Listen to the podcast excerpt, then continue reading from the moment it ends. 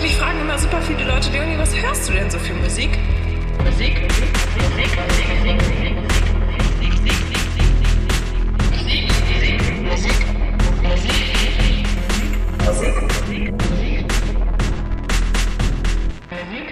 Mit einem norddeutschen Servus begrüße ich euch heute zur dritten Folge zu Eigentlich Alles. Ähm, wir sind äh, Norbert, hallo, und Dennis. Hallo, moin. Ja, das war richtig norddeutsch. Und heute haben wir was ganz Besonderes, nämlich einen ganz, ganz tollen Gast, und zwar den Torge. Hallo, Torge. Ja, moin, Norbert. Ähm, Torge, wir, Torge und ich kennen uns schon ein bisschen länger, meistens über, also hauptsächlich über Social Medias und so. Wir haben uns sogar einmal live getroffen, war sehr toll. Es war sehr kurz, aber sehr toll.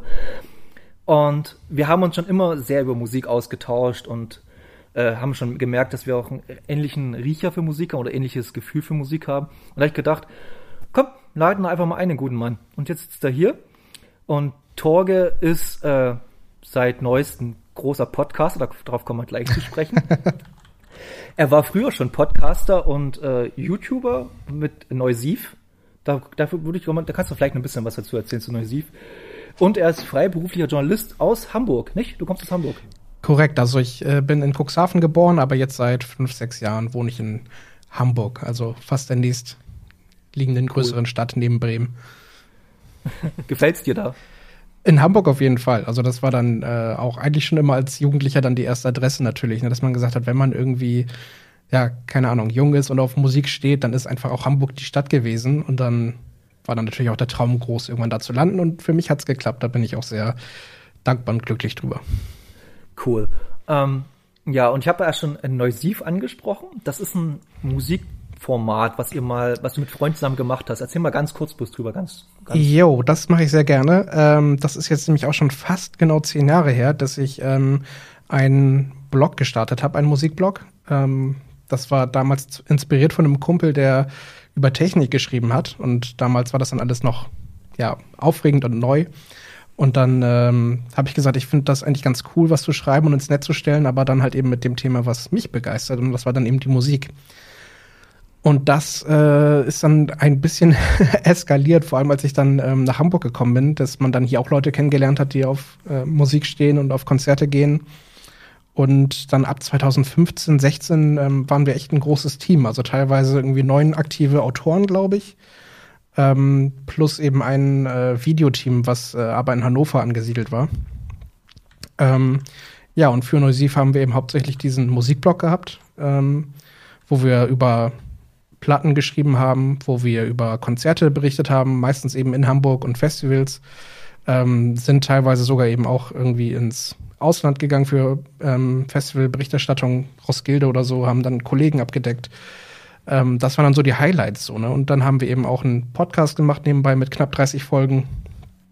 Und äh, YouTube war natürlich auch so ein Ding, dass wir gesagt haben, ey, das wäre doch eigentlich mal geil, wenn wir irgendwie Video-Interviews und äh, Sessions haben mit, mit Musikern. Und dann hat auch das geklappt, dass wir dann irgendwie ja eben auf Festivals waren, da berichtet haben und dann eben einige coole Künstler interviewen durften. So. Und das haben wir bis ja quasi fast bis Corona dann gemacht, so, weil ab da ähm, haben wir das erstmal, das, das Projekt pausiert quasi Ende 2019 schon.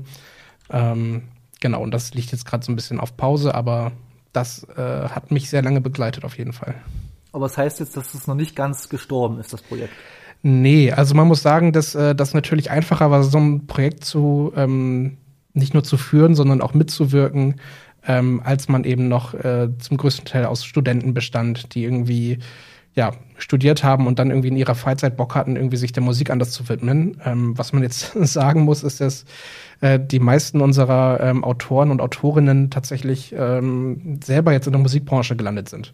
Sprich, ähm, wir haben Leute, die arbeiten bei äh, Carsten Janke und FKP Scorpio und äh, anderen ähm, ja, musiknahen ähm, Feldern wie Promo, PR oder ich eben mit, mit meiner Radiogeschichte ähm, mittlerweile.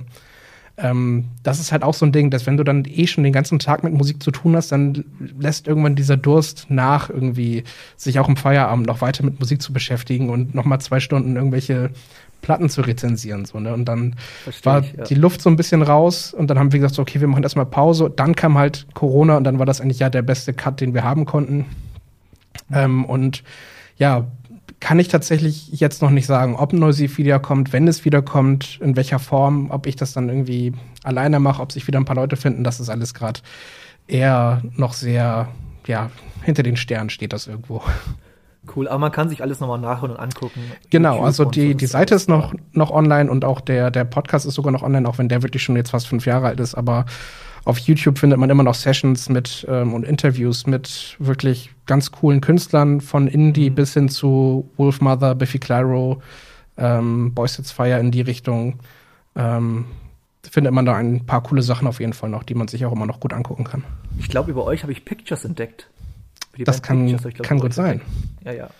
Weil ich bin ja, äh, kurz aus, Pictures sind äh, zur Hälfte Union Youth und Union Youth waren zu drei Vierteln die Band Jonas. Googelt das alles mal und dann, es macht sehr viel Spaß. Ich, ich versuche es auszurechnen, wie viele Leute das jetzt sind, aber keine Ahnung. Irgendwie sechseinhalb oder so habe ich ausgerechnet. Nee, aber das war, das war so ein bisschen, also aus, äh, man kann es kurz, kurz runterbrechen. Jonas ist so eine Ende der 90er Grunge angehauchte Band, die von Tokotronic gesigned wurden, äh, weil sie halt eine Kassette beim, Konz beim Konzert auf die Bühne geworfen haben. Ähm, aus der Band wurde dann Union Youth und über Union Youth gibt es eine sehr interessante Doku auf dem NDR ist das, glaube ich. Ich glaube NDR ist das, ja. Oder WDR, bin ich mir gerade unsicher. Aber einfach googeln, Union Youth Doku ist überall verfügbar für frei.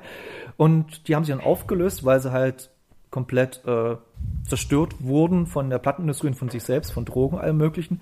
Und dann hat sich dann die Pictures Band gegründet. Und die sind auch sehr toll, aber das ist halt ganz andere Musik jetzt mittlerweile. Lo-Fi-Indie, würde ich fast behaupten, so Okay. aber nett. Und ich habe es ja erst auch schon angesprochen. Der Torge ist äh, auch Podcaster mittlerweile mit äh, dem Podcast Rollen mit den Besten. Ist das Richtig. eigentlich angelehnt an dem Haftbefehl-Song? Könnte man, könnte man meinen, ist- einige, das ist- einige vermuten das, aber ähm, bei uns bedeutet das tatsächlich, dass es ja eben bei Pen and Paper darum geht, Würfel zu rollen und äh, wir machen das eben mit unseren besten Freunden. Ja, und da, da hast du schon vorweggenommen, um was es da im ganzen Podcast geht, um Pen and Paper. Richtig. Und erzähl mal ganz kurz ein bisschen drüber, weil das ist ja schon ein interessanteres Konzept der ganzen Geschichte. Jo, also das äh, hat bei mir tatsächlich auch erst letztes Jahr angefangen, dass ich eben einen äh, Kumpel habe, der das schon seit 15 Jahren macht. Und ich habe mit Pen and Paper selber auch noch keine wirklichen Berührungspunkte gehabt. Ähm, habe das auch immer in eine sehr nerdige Schublade einfach abgesteckt quasi und dann war das für mich auch gut und man hat das dann irgendwie mal bei Big Bang Theory oder Stranger Things irgendwie gesehen und dann wusste man, okay, die spielen Dungeons and Dragons und das ist irgendwie halt so ein Pen and Paper Ding und dann hörte das aber auch schon für mich auf. Ähm, ja, aber dann hat mich eben mein Kumpel Flo ähm, in dieses Thema entführt. Und ich war relativ schnell hin und weg. So, das hat super viel Spaß gemacht. Und dann ähm, habe ich gesagt, als jemand, der eben eh schon veranlagt ist, irgendwie als, äh, als Podcast-Hörer und eigentlich auch gerne Podcast-Macher, hey, lass doch da mal irgendwie ein Thema draus machen. Weil ich gemerkt habe, dass das ähm, Gatekeeping schon sehr krass war, was, was zumindest viele Podcasts anging. Das heißt, äh, wenn du irgendwie guckst nach einem Pen-and-Paper-Podcast, dann fängt das selbst in der ersten Folge an mit super vielen äh, Fachbegriffen und Fremdwörtern und du kommst einfach nicht rein, wenn du nicht eh schon in diesem Kosmos zu Hause bist.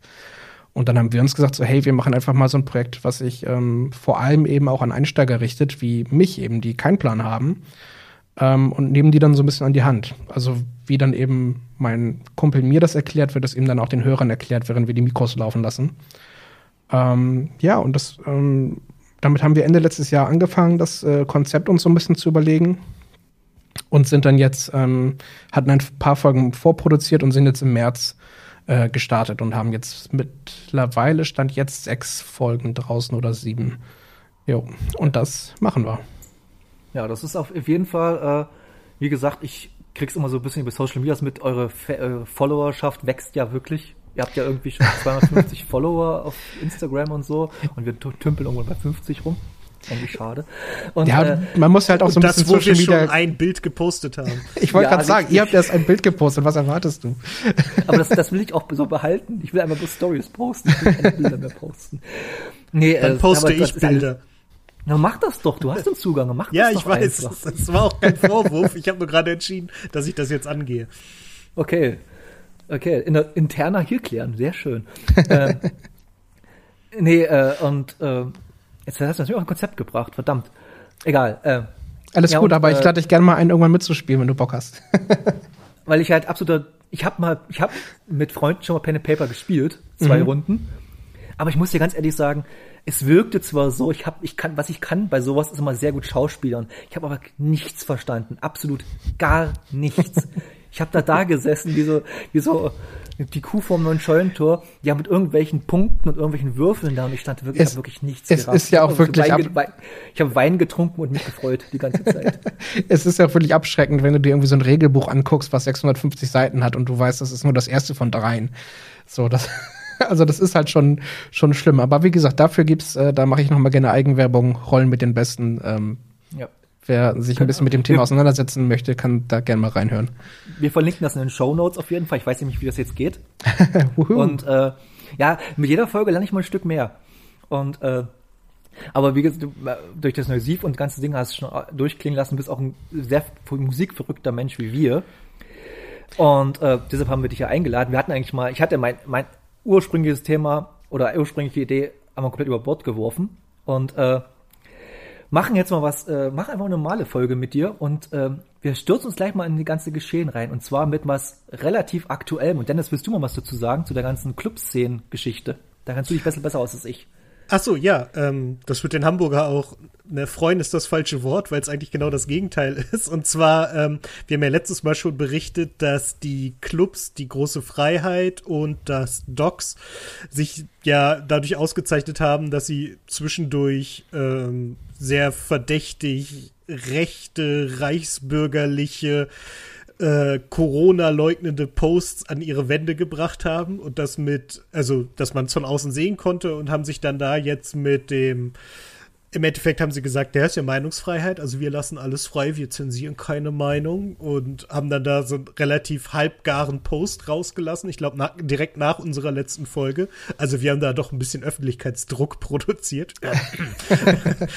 Und äh, ja, dieses Mal sind sie andersrum rangegangen, weil sie haben jetzt diese Woche, das haben die Freunde von Audiolied gepostet, die, bei denen ist jetzt eine Anzeige reingeflattert, worin eine Anwältin der Clubs, die für Meinungsfreiheit stehen, die doch bitte gebeten hat, gewisse Dinge nicht mehr zu sagen, weil das nämlich irgendwie verleugnend wäre. Und es gibt halt eine Anzeige und ja, die Freunde von Audiolied haben einen relativ langen Post dazu gemacht und ja, damit kann man jetzt dann wirklich endgültig sagen, da haben sie dann jetzt auch wirklich keinen Ausweg mehr. Also die große Freiheit und das Docs haben sich damit nochmal zusätzlich ins Knie geschossen, weil es war bis dahin schon dumm. Das war jetzt wirklich kein besonders kluger Move, um da irgendwie was an seiner Reputation zu schrauben, sondern hat es nur noch schlimmer gemacht. Wie ist denn das, wie ist denn das bei euch in Hamburg so angekommen? Also generell. Natürlich nicht so gut. Ich meine, das hat ja schon letzten Sommer angefangen, ähm, als es eben losging mit äh, diesen ganzen Plakaten vor dem Docs. Ähm, da fing das eben schon zumindest in meinem Dunstkreis so an, ähm, gerade eben bei den ganzen Leuten eben aus der aus dem Musikbusiness hier, ähm, die also von denen das natürlich keiner geil fand, ne? Und alle irgendwie gesagt haben, sag mal, spinnt ihr irgendwie? Ähm, und dann ist das, das ja alles so ein bisschen wieder so ein bisschen untergegangen irgendwie so und jetzt ist es ja auch dann eben kürzlich vor ein paar Wochen dann eben wieder noch mal weiter ähm, ja noch ein bisschen hitziger geworden die Diskussion so ne und dann eben auch mit mit der großen Freiheit da im, im Boot irgendwie und äh, mit diesem ich steck da auch nicht ganz drin mit diesem ähm, gemeinsamen Geschäftsführer den die da irgendwo in, in, in äh, Kiel oder oder Flensburg oder irgendwas haben ich bin da nicht mehr so ganz drin aber Ich meine, es müsste Kiel sein, denn in Kiel ist auch ein Club betroffen, den kennt halt nur kein Mensch. Ja, genau. Ich glaube, dass das irgendwie alles irgendwie so zu einem Typen oder zu einem so einem, so einem, so einem Verbund irgendwie gehört. Ähm, ja, aber natürlich, das fand hier halt keiner toll, ne? Und ähm, umso schöner fand ich das dann selber auch zu sehen, dass sich da eben ähm, viele Bands und Clubs eben auch da so gegen positioniert haben, so öffentlich, ne? Weil das natürlich schon ähm, schon ein ordentliches Zeichen gesetzt hat auf jeden Fall. Und ja, ich habe den Post von, von Audiolied und Lars Leverenz auch gesehen und da dachte ich auch nur so, ja geil, so das ist einfach auch für die natürlich ein gefundenes Fressen und ich bin halt auch dann gespannt, wie das ähm, aus und weitergeht und ähm, vor allem, wenn irgendwann dieses äh, ganze Corona-Ding vorbei ist, ähm, wie dann das Docs und äh, die große Freiheit dastehen werden. Ob denn da vielleicht ein Besitzerwechsel stattfindet und dann deswegen das alles wieder okay ist oder ob es irgendwie so bleibt und die Bands nicht kommen. Keine Ahnung, bin gespannt. Also, wenn, also ich bin mir relativ sicher, wenn das jetzt so bleibt, Status quo ist, dann wird das Ding einfach nach einer gewissen Zeit sterben, beide Clubs. Und Ja. selbst, wenn, se- selbst, selbst wenn jetzt wenn sie sich sagen würden, okay, wir haben einfach komplette Scheiße gebaut und vielleicht ein bisschen reflektiert an die ganze Sache rangehen, kann ja passieren, ähm, und ein neuer Besitzer da oder Besitzerin da ist, ähm, selbst dann ist die Reputation erstmal von den Dingern weg, so ein bisschen. Ja, absolut. Aber was man halt eben nicht vergessen darf, ist, dass das beides äh, eigentlich unfassbar wichtige äh, Clubs ja. sind auf dem Kiez. Ne? Also ich meine, das sind die beiden größten Läden so und ähm, große Freiheit ist dann, und, und das Dog sind dann eben die Einrichtungen, die nochmal eben die Bands beherbergen, die eigentlich zu groß für die kleinen Clubs sind, aber auch nicht groß genug für irgendwie die Sporthalle oder die, die, äh, mhm. ähm, die Barclaycard Arena. Ähm, so, ne? Das ist dann schon bitter, gerade wenn man dann auch jetzt wieder Richtung Reeperbahn Festival schielt, wo man noch nicht weiß, ob das dieses Jahr stattfinden kann ähm, wieder oder wie sie das machen werden. Aber ja, das ist schon hart. Hm. Ist halt ja. auch bitter, weil, also gerade mit der großen Freiheit verbinde ich halt auch so viele tolle Konzerte, die ich da hatte. Und es ist halt jammerschade, dass die sich da so scheiße anstellen. Und ich habe heute mit einem Bekannten getwittert darüber, der halt auch sagte, dass im Endeffekt seine ganze jugendliche Früherziehung, was Musik angeht, da gelaufen ist. Und für den ist es halt so, der Kaiserkeller und alles, das war halt irre wichtig für ihn. Und jetzt ist es halt erstmal weg. Weil er ja. sagt auch, unter den Umständen gehe ich da nicht mehr hin. Und ja, richtig scheiße. Und das sind auch so zwei Clubs, die du immer liest, wenn du irgendwelche Tour-Announcements für Deutschland machst. Die liest du eigentlich immer, eine von den beiden. Wenn eine gewisse Band eine gewisse Größe oder kleine hat, wie man auch mal sehen will. Und äh, deshalb ist es ja wirklich schade, wenn du halt, es gibt halt wirklich so, ist genauso wie Gloria in Köln oder so, das sind halt so Institutionen oder also SO36 in Berlin, die einfach, das kannst du nicht mehr, das kannst du nicht mehr schönreden, dass die sowas machen und Gibt es halt in Hamburg, wird es da Alternativen geben? Clubs, clubmäßig? Von der Größe und von der Lokalität? Das, äh, von ja, das ist ja eben das Problem auf dem Kiez so, ne? Also der, ähm, der Platz ist ja auch irgendwie rar. Ähm, und äh, viele Clubs haben ja auch generell Probleme mit den Vermietern so, ne? Ich sage jetzt mal irgendwie, bestes Beispiel irgendwie ist, äh, ist das Molotow, was irgendwie umziehen musste vor ein paar Jahren, ähm, als die Esso-Häuser da eingekracht sind. Ähm, und ich weiß eben selber gerade gar nicht, wie da der aktuelle Stand ist, ob sie da bleiben, ob sie da dann jetzt noch mal wieder umziehen. Ich glaube, ähm, sie ist alles manchmal ein bisschen gerade. undurchsichtig. Mhm. Ja. Also, Hattet ihr nicht sogar eine Folge bei Neusiv über den, über das letzten, den letzten Abend im Molotow?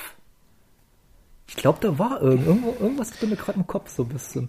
Aber äh, kann sein. Ich war egal. auf jeden Fall nicht auf dem Konzert, aber ähm, äh, nicht behandelt glaub, haben. Die, die, dieser Fotograf, mit dem du was gemacht hast und den gerade den Namen vergessen. Ähm, Charles Engelken. Ja, genau. Ich ja, glaub, der ist, genau, der ist Konzertfotograf. Ja. Und der, der, hat dann ein bisschen was. Nee, ähm, wir müssen das nicht lange in die Länge ziehen, aber wir hoffen mal, dass das nicht noch weitere Clubs sich da anschließen an der ganzen Geschichte. Aber ich glaube, die meisten, ich glaube, jetzt werden ganz, ganz viele, ich sage mal 99 Prozent sich denken, egal ob wir das so denken oder nicht, aber wir halten einfach mal die Schnauze. Weil ja. Ich, ich glaube, das war einfach auch ein großer, großer Arschtritt gegenüber vielen anderen Clubs, weil man eben auch sowas gerade in Hamburg eigentlich nicht erwartet und gerade von diesen ja, Clubs auch nicht so erwartet hat. Und das macht es irgendwie noch so ein bisschen, noch so ein bisschen doller irgendwie so, ne? Und, und ich, als, ich als Ostdeutscher ja. muss ich ja ein bisschen danken, dass wir nicht wieder mal in die Bresche gesprungen sind für die ganze Scheiße. Das, deshalb eigentlich danke. Aber nee, trotzdem ist es scheiße. Äh, ohne Frage. Und, aber weil du erst das Reeperbahn Festival angesprochen hast, da kann ich jetzt eine schöne Überleitung bauen, nämlich zum nächsten Thema, was, was gestern äh, geleakt wurde. Ich weiß nicht, ob du mitbekommen hast, ich habe es glaube geschickt erst. Äh, dass das nämlich der Summer Breeze ein 105-seitiges Konzept erarbeitet hat mit der TUA, TUAlen und dann noch so zwei, drei Universitäten und sowas über ein Festival, Summer Breeze Festival, wo 40.000 Leute äh, hingehen können. Und im Prinzip ist es der der Kern der ganzen Geschichte testen. Die wollen halt davor testen, da während testen, danach testen und testen, testen, testen. Finde ich alles schön. Ich finde ich finde es auch mal schön, dass man mal jemand in die Richtung was macht. Ich finde es bloß ein bisschen, erstmal 40.000 Leute finde ich viel zu viel für, für, für so einen Versuch. Das in unter einem Hut zu kriegen, finde ich logistisch schon sehr hart. Und zweitens, was ist denn, wenn der Fall eintritt, dass jemand positiv ist? Sollen dann 40.000 Leute plötzlich aber in eine Quarantäne rennen oder was? Deshalb, äh, weiß ich nicht, ob das so eine kluge Entscheidung ist. Was, was meint ihr, Dennis? Was sagst du dazu? Ich, Ich, ich habe jetzt mir, da, also das ganze Konzept kann man, glaube ich, noch nirgendwo lesen. Ich habe halt nur so einen kleinen Ausschnitt nee. davon gesehen. Ähm, es geht dann halt auch darum, dass mit den Tickets sozusagen auch die Tests verbunden werden, dass man immer die Ergebnisse von Tests zu gewissen Tickets zuordnen kann. Das heißt, wahrscheinlich wird es dann so laufen, wenn irgendwann irgendwo wer positiv ist, dann wird geguckt, okay, welche Konzerte hat er auf diesem Festival besucht. Und ihr geht jetzt alle ganz schnell in Quarantäne und bleibt da oder fahrt sofort nach Hause. Irgendwie sowas. Und ich kann mir vorstellen, dass das funktioniert, weil, aber die müssen halt ja im Endeffekt so harte Prinzipien durchsetzen, sonst ja, wenn da einmal was schief geht, dann ist die ganze Branche erstmal richtig bedient, weil dann haben sie genau das Gegenteil erreicht von dem, was sie wollten. Und ich weiß halt nicht, wie geil das ist, wenn du dann irgendwie, du willst nur mal ganz kurz bei einem Konzert reingucken und läufst jetzt gerade zu dem Zeitpunkt rein, wo auch jemand drin ist, der positiv gewesen ist, dann wird alles beendet. Also ich finde es auch kritisch. Ich finde 40.000 auch viel zu groß. Das kann, hätte man, glaube ich, geschickter so langsam steigern können. Ähm, ja, muss man gucken. Es wird aber auf jeden Fall spannend. Wenn es funktioniert, könnte es echt ein, ein, erster Schritt in die richtige ja. Richtung sein. Das ist richtig. Torgo, ja, deine Meinung? Ja, ich finde, also äh, als erstes kann ich das aus Sicht äh, eines jeden Veranstalters verstehen, wenn man irgendwie versucht, diese Branche wieder anzukurbeln. So, ich meine, hier in Hamburg, ähm, da werden auch äh, gerade Sachen geplant. Erst waren jetzt für Mai äh, Konzerte in der Barclaycard Arena geplant, die jetzt wieder in August geschoben worden sind, weil das eben noch so unklar ist, gerade alles. Ähm, die ersten Stadtpark-Konzerte haben ihre Termine und so. Ähm, aber eben klar, die großen Festivals, weiß man ja jetzt schon von den meisten, die haben ja abgesagt. Ne? Rock am Ring wird nicht stattfinden. Äh, und so.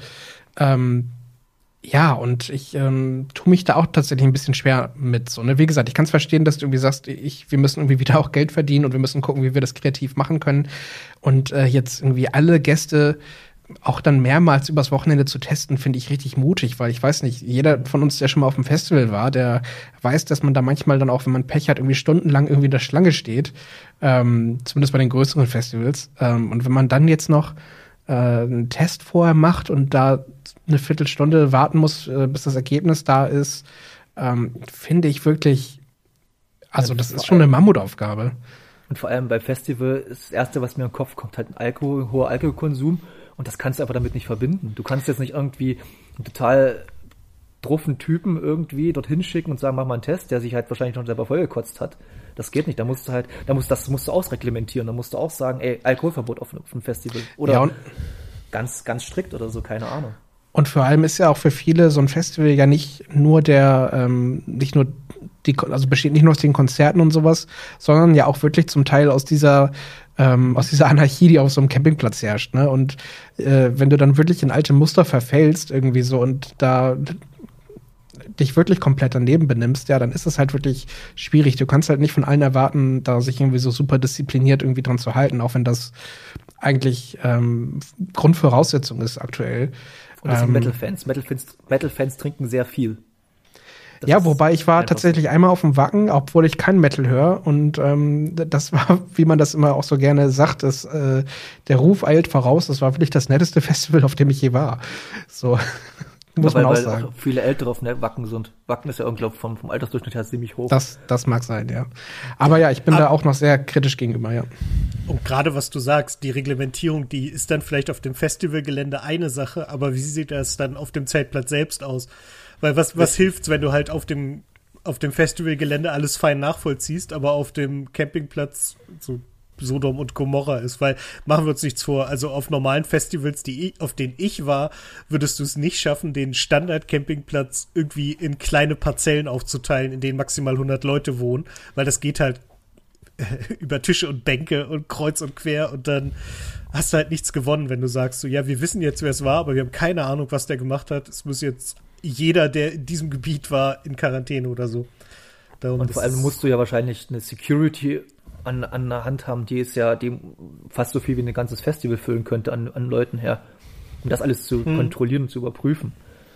Ja. Das ist halt, das finde ich halt super schwer. Ich bin da bei Torge und wahrscheinlich bei dir auch, Dennis, die, die in, in, ein Schritt in die Richtung muss getan werden mittlerweile mal. Aber der ist wahrscheinlich ein bisschen zu groß. Äh, ich weiß nicht, was, was bei diesem Mark Foster Ding oder was war das in, in Leip eine Leipzig Arena war ja auch mal vor ein paar Monaten so eine Mark Foster oder ich weiß gar nicht oder Vincent Weiss oder irgendjemand sollte da spielen Da sollten irgendwie ein paar tausend Leute doch, aber es war ja auch so ein Ding, was in, in die Hose ging anscheinend und äh, ja. Werden wir sehen. Ähm, ich hoffe auf jeden Fall, dass es weitergeht, weil wir haben ja sicherlich alle drei langsam mal wieder Bock auf Konzerte Hm, und ja. mal live zu sehen und äh, aber wir hatten, das Thema können wir jetzt lange ausholen. Ich habe dazu noch so einen so einen, äh, ganz, ganz kleinen Tipp, den ich heute so gesehen habe. Äh, Krachmucker TV auf äh, YouTube mag ich sehr gern. Ist mit Ernie, ein sehr, sehr toller Mensch, geht eigentlich fast nur um Metal. Und der hat mal so sich bisschen ausgekotzt über die Szene zurzeit, weil er auch ein bisschen in der Szene drin ist und viele Leute da kennt und guck dir das mal an, das ist wirklich sehr emotional. Ich habe wirklich fast, mir, mir liefen fast schon ein bisschen die Tränen runter, was wie krass der halt das beschrieben hat, wie gerade die Situation ist, was halt so Festivals und auch Plattenläden und so angeht. Naja. Anyway, wollen wir mal ein bisschen uplifting sein und zur Musik kommen, wo wir eigentlich hier sind. Und ähm, wir fangen wie immer, wenn es um Musik geht, mit unseren Release-Radar-Songs an. Weil wir heute zu dritt sind, haben wir ein bisschen mehr auf der Uhr als sonst. Aber das soll nicht heißen, dass es deswegen schlechter ist, sondern es ist auch sehr gute Musik dabei, sehr, sehr gute Musik sogar. Und ich würde einfach mal sagen, ich schmeiß immer mal einen Song in den Raum und, wir- und ihr sagt was dazu. Oder wir sagen einfach was dazu. Und ich fange einfach mal mit Thes Ullmann an, Club 27. Dennis, dann hast du reingebracht, sag mal was dazu. Es ist ein T.S. Ullmann-Song, den Benjamin von Stuckrad-Barre geschrieben hat. Und eigentlich sagt das schon alles, was man dazu sagen muss. Es ist äh, ein, ein Song über den Club 27, also sprich der, der Club der Künstler, die mit 27 gestorben sind. Und T.S. Ullmann stellt in diesem Song fest, er ist einfach zu alt, um früh zu sterben. Und äh, es ist ein sehr schöner Song. Es ist äh, T.S. Ullmann-Song. Also Ja. Punkt. Und ich musste, ich habe dir erst schon in einem Vorgespräch was gesagt, Dennis, und was mir nämlich aufgefallen ist bei T.S. Ullmann. Und zwar, T.S. Ullmann und Aki Bosse sind für mich eigentlich dieselbe Person, was Musik angeht. Was? Ja, Never, Alter. doch. Nein, so ein Hört, Quatsch. hört ihr mal den aktuellen Song von Aki, Aki Bosse an und hört ihr mal einen T.S. Ullmann Song an. Das sind für mich fast, das sind von den Harmonien her extrem gleiche Songs, von den Gesangsmelodie sehr ähnliche. Klar, ist halt Deutsch, Pop im Prinzip, aber trotzdem. Und von der, und, und die, und die Stimmlage von Aki Bosse kommt der Stimmlage von T.S. Ullmann sehr nah ran.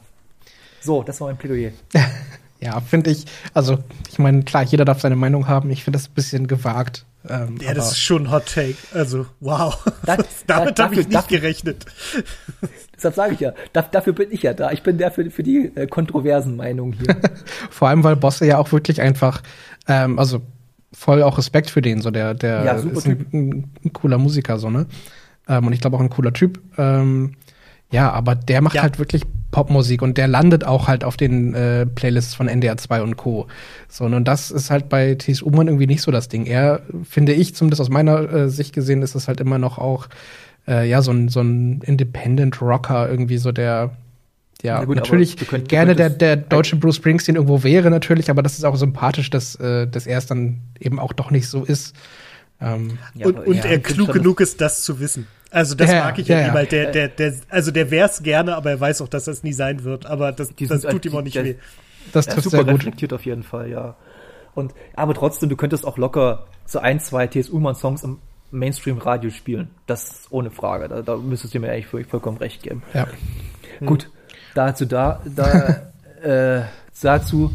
Wir gehen jetzt mal ein bisschen zu Torge seinen Songs und zwar äh, nehmen wir mal von äh, Foxing Go Down Go Down Together. Ähm, Yes. ich sage ich mal ganz kurz was dazu, bevor du anfängst, damit ich auch mal irgendwas sage zu Songs. Ähm, ist ein schöner Song. Jetzt du, Tore.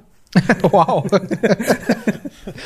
ähm, ja, der Song ist tatsächlich in meiner, ähm, auch auf meinem Release-Radar gelandet. Ähm, die Band habe ich ähm, gar nicht so viel gehört, aber ich habe die eben vor zwei Jahren beim letzten Deichbrand-Festival, was stattgefunden hat, äh, da habe ich die dann live gesehen und auch über das Programm auch einfach tatsächlich entdeckt, was ja auch immer so eine schöne Sache ist bei Festivals, dass man dann sich einmal durchs ganze Programm hört und dadurch dann irgendwie erst auf äh, den einen oder anderen Künstler irgendwie aufmerksam wird. Ähm, ja, und da ähm, habe ich mir Foxing angeguckt, die, ähm, ich glaube, am letzten Abend am Sonntag im Zelt gespielt haben und es waren auch wirklich nur 50 Leute oder sowas da, weil halt irgendwelche Headliner gerade ähm, auf den großen Bühnen gespielt haben. Ähm, ja, und die haben mich komplett mitgerissen, so, ne? Die ähm, haben einen sehr abwechslungsreichen, bunten Sound. Ein paar Songs sind ein bisschen härter. ähm, und haben aber eben auch ein paar melodische Sachen dabei und haben dann ähm, live vor allem dadurch überrascht, dass sie dann auch dann irgendwie ein Saxophon am Start hatten, obwohl sie da eigentlich gerade fast so einen, ja, so einen soften Hardcore-Song irgendwie abgeliefert haben. So, das war schon sehr spannend. Und ähm, genau, und der neue Song jetzt, ähm, der heißt Go Down Together und so ein bisschen, bisschen sanfter auf jeden Fall als viele Ja. andere Sachen von denen, aber es kann man ganz gut hören, finde ich. Finde ich auch. Also das ist wirklich, also ich muss ganz ehrlich sagen, wir haben zwar einen Song rausgenommen aus der ganzen Geschichte, äh, aber sonst sind es eigentlich alle Songs, die man ohne Probleme hören kann, definitiv. Ähm, ich mache mal kurz mit einem Song von mir weiter, den, handle ich ganz kurz schnell ab. Oder wollt ihr zu Beach Bunny und Tegan und Sarah Cloud 9 irgendwas sagen? Habt ihr da irgendwie eine Meinung dazu? Ich hätte nur gesagt, dass ich das äh, angenehm finde, nach fast zehn Jahren mal wieder was von Tegan und Sarah selber zu, zu hören. So, die sind irgendwie, ich habe die irgendwie ja, vor, vor zehn Jahren mal gehört und dann waren die bei, mir irgendwie komplett weg vom Radar und jetzt Oh, tatsächlich. du hast da, das, das, hast du das beste Album verpasst, die Heartthrob. ja, dann musst du mir dann noch mal, einen- schick mir noch mal einen Link. Das ist, nee, also ich bin großer Tegan und Sarah Fan und mochte die schon ewig lang und äh, habe mich einfach gefreut. Ich habe das, hab das in meiner äh, Release-Radar-Liste gesehen, habe mich einfach gefreut, dass ich mal wieder Tegan und Sarah lese und Beach Bunny sowieso eine, ist einfach Californian Indie Garage Pop Musik fertig. Mit Tegan und Sarah als Backing Vocals oder als zweit, als Featuring kann man nichts falsch machen. Schöner Sommersong oder Frühlingssong, wie auch immer.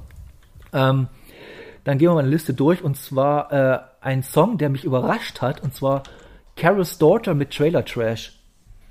Den fand ich unfassbar gut, diesen Song. Dennis, den hast du reingeworfen. Kannst Genau, ich habe auch wirklich wenig Ahnung davon. Ich habe den halt gehört und dachte, was ist das denn? Das ist ja gut. Und habe dann versucht mal zu gucken, was passiert und wer, wer das überhaupt ist und bin nicht so richtig reingekommen. Also die, die, wenn man nach Carol's Daughter googelt, kommt als erstes die abgedrehteste Newcomerin des Jahres 2021, was für mich normalerweise heißen würde, okay, ich höre es nicht. Weil wenn das die Schlagzeilen sind, dann wird es wahrscheinlich wieder irgendwas ganz anderes sein. Und es passt halt auch exakt gar nicht zu dem Sound, den man da hört, weil es ja eigentlich echt ein sehr, sehr ruhiger, sehr schöner Song ist. Aber die Dame ist halt sehr, sehr wild geschminkt und ähm, ist vor allen Dingen auf Instagram aktiv. Das scheint zu funktionieren inzwischen. Äh, ist halt so ein bisschen so von, von der Optik her so ein Goth-Style, den sie fährt. Aber der Song hat mir einfach gut gefallen, deswegen habe ich ihn mit aufgenommen. Ein Hoch Ja, aufs Release-Radar. Den kann ich nichts hinzufügen, war ein schöner Song, hat mich wirklich überrascht. Ich habe wirklich äh, gerade bis so meine Spielmaschine ausgeräumt, dann lief der, dann hab ich, musste ich erstmal kurz aufhören, weil ich zuhören wollte. Und ähm, jo, dann gehen wir jetzt mal weiter zu meinem fast schon Lieblingssong, und zwar, aber es ist ein bisschen der Band geschuldet, und zwar Slut mit Belly, Ca Belly, Ca Belly Call, ich will mal Betty Call sagen, aber heißt Belly Call, der Song. Und da fange ich gleich mal an, weil Slut das neue Album ist für Juni angekündigt. Ich habe mir schon die Limited Vinyl bestellt und sitz auf heißen Kohlen, weil ist einfach, einfach eine Band, die über mein Herz hinausgeht. Ich liebe diese Band über alles und der Song ist genau das, was ich mir nicht erwartet habe, weil von der Band kannst du nicht erwarten, sondern was ich mir versprochen habe. Ist einfach ein, noch ein Schritt weiter als zu Alien Nation, zum letzten Album und ist halt Popmusik und mittlerweile Pop, bisschen Indie. Mein Kater will hier, der hat gerade, war gerade auf dem Klo, jetzt kommt er wieder. äh, äh, nee, äh, und äh, ich liebe diese Band und Chris Neuburger ist für mich einer der gefühlvollsten Sänger, finde ich, den es gibt. Also für mich persönlich, denn wenn ich seine, seine Stimme höre, fühle ich mich sofort wie so eine ganz warme Decke eingekuschelt, die aber dann trotzdem auf mich weint, irgendwie. Und äh, ja, der Song, ein super schöner Popsong. Und ja, das war mein Plädoyer zu, äh, habe ich wieder das Wort Plädoyer benutzt, aber trotzdem war, meine, war mein Auslass zu Slut, die Band, die ich sehr liebe. Und das Album wird definitiv hier besprochen werden. Das Ja. weiß ich jetzt schon. Voll schöner Song. Ich äh, muss zugeben, dass ich die Band nicht kannte. Ich auch den Bandnamen ein bisschen komisch finde für die Musik, Ja. die dann dazu kam. Ich habe was ganz anderes erwartet. Wie alle. Aber ähm, also, ich habe es mir sofort auch auf die Playlist gepackt. Fand ich super. Nee, Slut kannst du dir auf jeden Fall retrospektiv alles anhören. Vielleicht jetzt nicht, also es gibt so eine, ein bisschen Ausnahmealbum, das nämlich die Morität des Mackie Messers haben die ja mal als äh, äh, Mu Musical, Musikuntermalung gemacht, mit Juli C. zusammen damals. Ja, ist okay, aber ansonsten Diskografie gerne mal durchhören. Die sind halt von einer ganz wilden Noise Rock Grunge Band zu einer dieser halt Popband geworden und fantastische Band, fantastische Menschen, fantastische Musik, fantastische Warum, warum verbinde ich Slut immer mit den Sportfreunden Stiller? Weil die auch aus Bayern kommen. Ja, das kann ja nicht sein. Irgendwie Weiß müssen die mal was nicht. zusammen gemacht haben. Ich, ich, äh, ich Äh, finde ganz das ehrlich, das, das kann sein. Die sind damals mit so Slut, Ready Made, äh, No Twist, Sportfreunde Stille, das war, dieses, das war dieser Bayern-Hype Anfang der 2000er, wo diese ganzen Bands aus Bayern kamen und Das kann da sein, waren die mit vielleicht dabei. Die haben ja damals die Lookbook zusammen, äh, bei, von der Lookbook, das Album, da war hier, äh, it, ähm, oh Gott, Welcome to heißt der Song, der war bei Crazy, der war da äh, von dem Film Crazy, der Song, der Haupt, der Ah, Soundtrack-Song. Okay. Mhm. Das, da, da kennt man die wahrscheinlich am meisten davon. Gut, haben wir schon wieder zu viel darüber geredet, weil ähm, äh, mach mal kurz schnell Bayuk mit You One. Torge. Ja. Ähm, kennt ihr Bayuk? Das wäre meine erste Nein. Frage. Ich, kann, ich kannte nichts von dem, was du mir gezeigt hattest. Oh, auch spannend. ja, ähm, ja Bayuk, das ist ähm, halt ein Musiker, der kommt aus, ich glaube, Baden-Württemberg, also auch irgendwie Süddeutschland. Ähm, und der hat 2018 sein Debütalbum Rage Tapes veröffentlicht, ähm, was ich halt mega gefeiert habe. Äh, auch tatsächlich übers Reeperbahn Festival weitgehend entdeckt und ihn auch da gesehen. Ähm, und auch seitdem oft gehört, das Album, Album tatsächlich. Und ähm, der hat nochmal vereinzelt irgendwelche Featurings rausgebracht in den letzten beiden Jahren, aber ich glaube, das ist jetzt seine erste ähm, richtige Solo-Single wieder seit, ähm, seit seinem Album. Ähm, ja, und da kann ich auch nur empfehlen, da mal reinzuhören, weil das klingt halt echt nicht so, als würde es aus Deutschland kommen, so, so stumpf, wie man das immer sagt. Ähm, ich mag sehr, ähm, wie er das aufgenommen hat und dass man diese geschrammelte Gitarre da so deutlich raushören kann. Ähm, Ich, ich finde ein bisschen, ja. das klingt so ein bisschen wie so ein durchgerotztes, äh, wie heißen sie? Oh Gott, jetzt habe ich, hab ich gerade den Namen vergessen. Diese, diese, diese Baden-Württemberger Baden Band, die halt auch in den USA, äh, hier mit Stolen Dance, der Song. Milky. Chance. Ja, genau. Danke. So haben sie mir ein bisschen, kam mir ein bisschen rüber, wie halt so eine bisschen durchgerotzte Version von Milky Chance. Mhm. Ja, tatsächlich ein bisschen, äh, bisschen ähnlich, stimmt. Ähm, aber mag ich halt voll. Und der Typ, der ist Ja, irgendwie auch immer sehr spannende Musikvideos und so, kann man auf jeden Fall mal reinhören. Ich habe auf jeden Fall die Playlist reingezogen, also die, das Album, das erste. Ja, das auf jeden Fall auch. Das ist einfach, das ist wirklich ähm, auch unfassbar gut. ja. Ähm, Ganz kurz für die Chronisten. Milky Chance kommen aus Hessen, aus Kassel. Oh, Entschuldigung, ich dachte, kommt von eine Baden-Württemberger Band. Nein, deswegen, was ich, warte, warte, irgendwas ist falsch. mein, mein Falschradar hat angeschlagen. äh, ich wollte dich aber nicht unterbrechen, mach weiter. Ja, aber es ist sehr, sehr schön. Ich will, bin gerne bereit, auch zu lernen. Und äh, wir machen jetzt mal mit einem Song weiter, den ich einfach nicht verstanden habe. Also ich habe ihn schon verstanden, ich weiß schon, was es geht, aber äh, von Husten weit leuchten die Felder. Dennis, Äh, sagt der erkläre dich. Husten was? Ich muss mal ganz kurz sagen, vielleicht sind jetzt Referenzen, die, keine Schwein, die kein Schwein mehr kennt, außer ich. Aber der, die Stimme von dem Typen, der Husten singt, erinnert mich ganz stark an den Sänger von der Band Delbo aus Berlin, die es mal gab, vor, vor ewigen Jahren. Gut, das war meine Referenz. Wahrscheinlich alles falsch. Bitte weiter. Gut. Ähm, vielleicht kennst du den Sänger. Der Mann hört auf den Namen Giesbert zu Kniphausen. Nein, ernsthaft? Und der zusammen mit einem Mann namens Moses Schneider und jemand, der der dünne Mann heißt, zusammen seit ein paar Jahren Musik macht. Allerdings machen die nur Musik, also sie spielen nicht live, sie nehmen nur Platten auf und ähm, das läuft aus irgendeinem Grund völlig unter dem Radar, wenn man bedenkt, Ja. was das für Leute sind. Und deswegen habe ich den mit aufgenommen. Ich finde den sehr, sehr Geil. schön. Ich finde der Titel, also der, der Name der Band passt halt exakt nicht zu dem, was drin ist. Also im Endeffekt wie Slut auf einem anderen Niveau.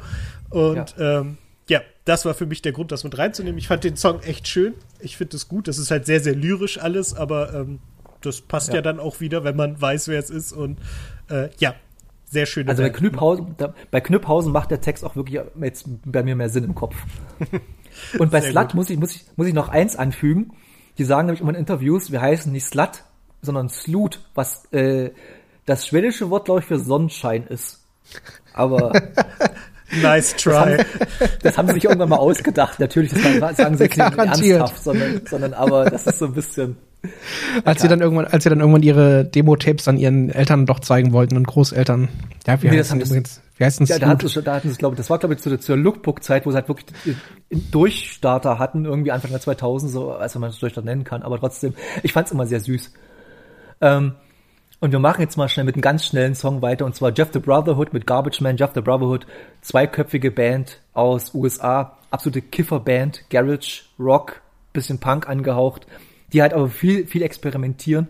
Und was ich bei dem Song einfach so geil fand, ist, dass das Schlagzeug hart links gepennt ist und die Gitarre hart rechts. Oh, das Was fand halt ich so typische- furchtbar. Das liebe ich. Das, das, das, das, dieser typische 60s Aufnahmestil und den liebe ich so krass. Und ja, Ja. ich weiß, man kann, ich kann verstehen, wenn jemand das über Kopfhörer sagt, das ist halt total ungewohntes Hörverhalten und, und das fand ich total geil. Aber geil, das- also der Song ist nichts Besonderes. Ich hab, mich hat mir jetzt bloß wegen dem äh, Aufnahmedings so dermaßen geflasht. Deshalb wollte ich ihn reinnehmen. Oder habt ihr irgendwie was dazu zu sagen? Groß. Äh, ich nicht. Gut. Halt nur das, was Dann- ich eben, womit ich dich gerade gestört habe, auf jeden Fall. Nee, aber das, ich kann es verstehen, dass jemand das nervig findet. Andi, ein guter Freund und Bandkollege von mir, der findet das auch immer zum Kotzen, wenn ich sowas anbringe. Aber ähm, okay, dann äh, machen wir mit einem Song weiter, darauf ja Dennis sich sicherlich sehr gefreut hat, mit Jan Delay und Materia und Eule. Fand ich Äh, ein sehr funky Song. Jan Delay. Genau. Genau, es ist halt äh, na, nach Intro die zweite Single vom, vom kommenden Album und es ist ein sehr schöner Song. Ähm, die, die beiden Stimmen, ich finde, die, die Stimmen von Ja Delay und Materia passen unglaublich gut zusammen, weil sie so komplett konträr sind. Und ähm, ich, ich mag den einfach. Es ist ein unglaublich schöner Song, der aber irgendwie das Nachtleben glorifiziert, was gerade ein bisschen nervt, weil es keins gibt. Aber davon ab mag ich ihn sehr. Ja. Also ich habe ihn auch bis einmal gehört, aber ich fand ihn echt so, ich habe so ein bisschen mitgewippt und so, das war schön, war ein typischer äh, Jan Delay Song, wie du sagst. Torga, hast du eine Meinung dazu?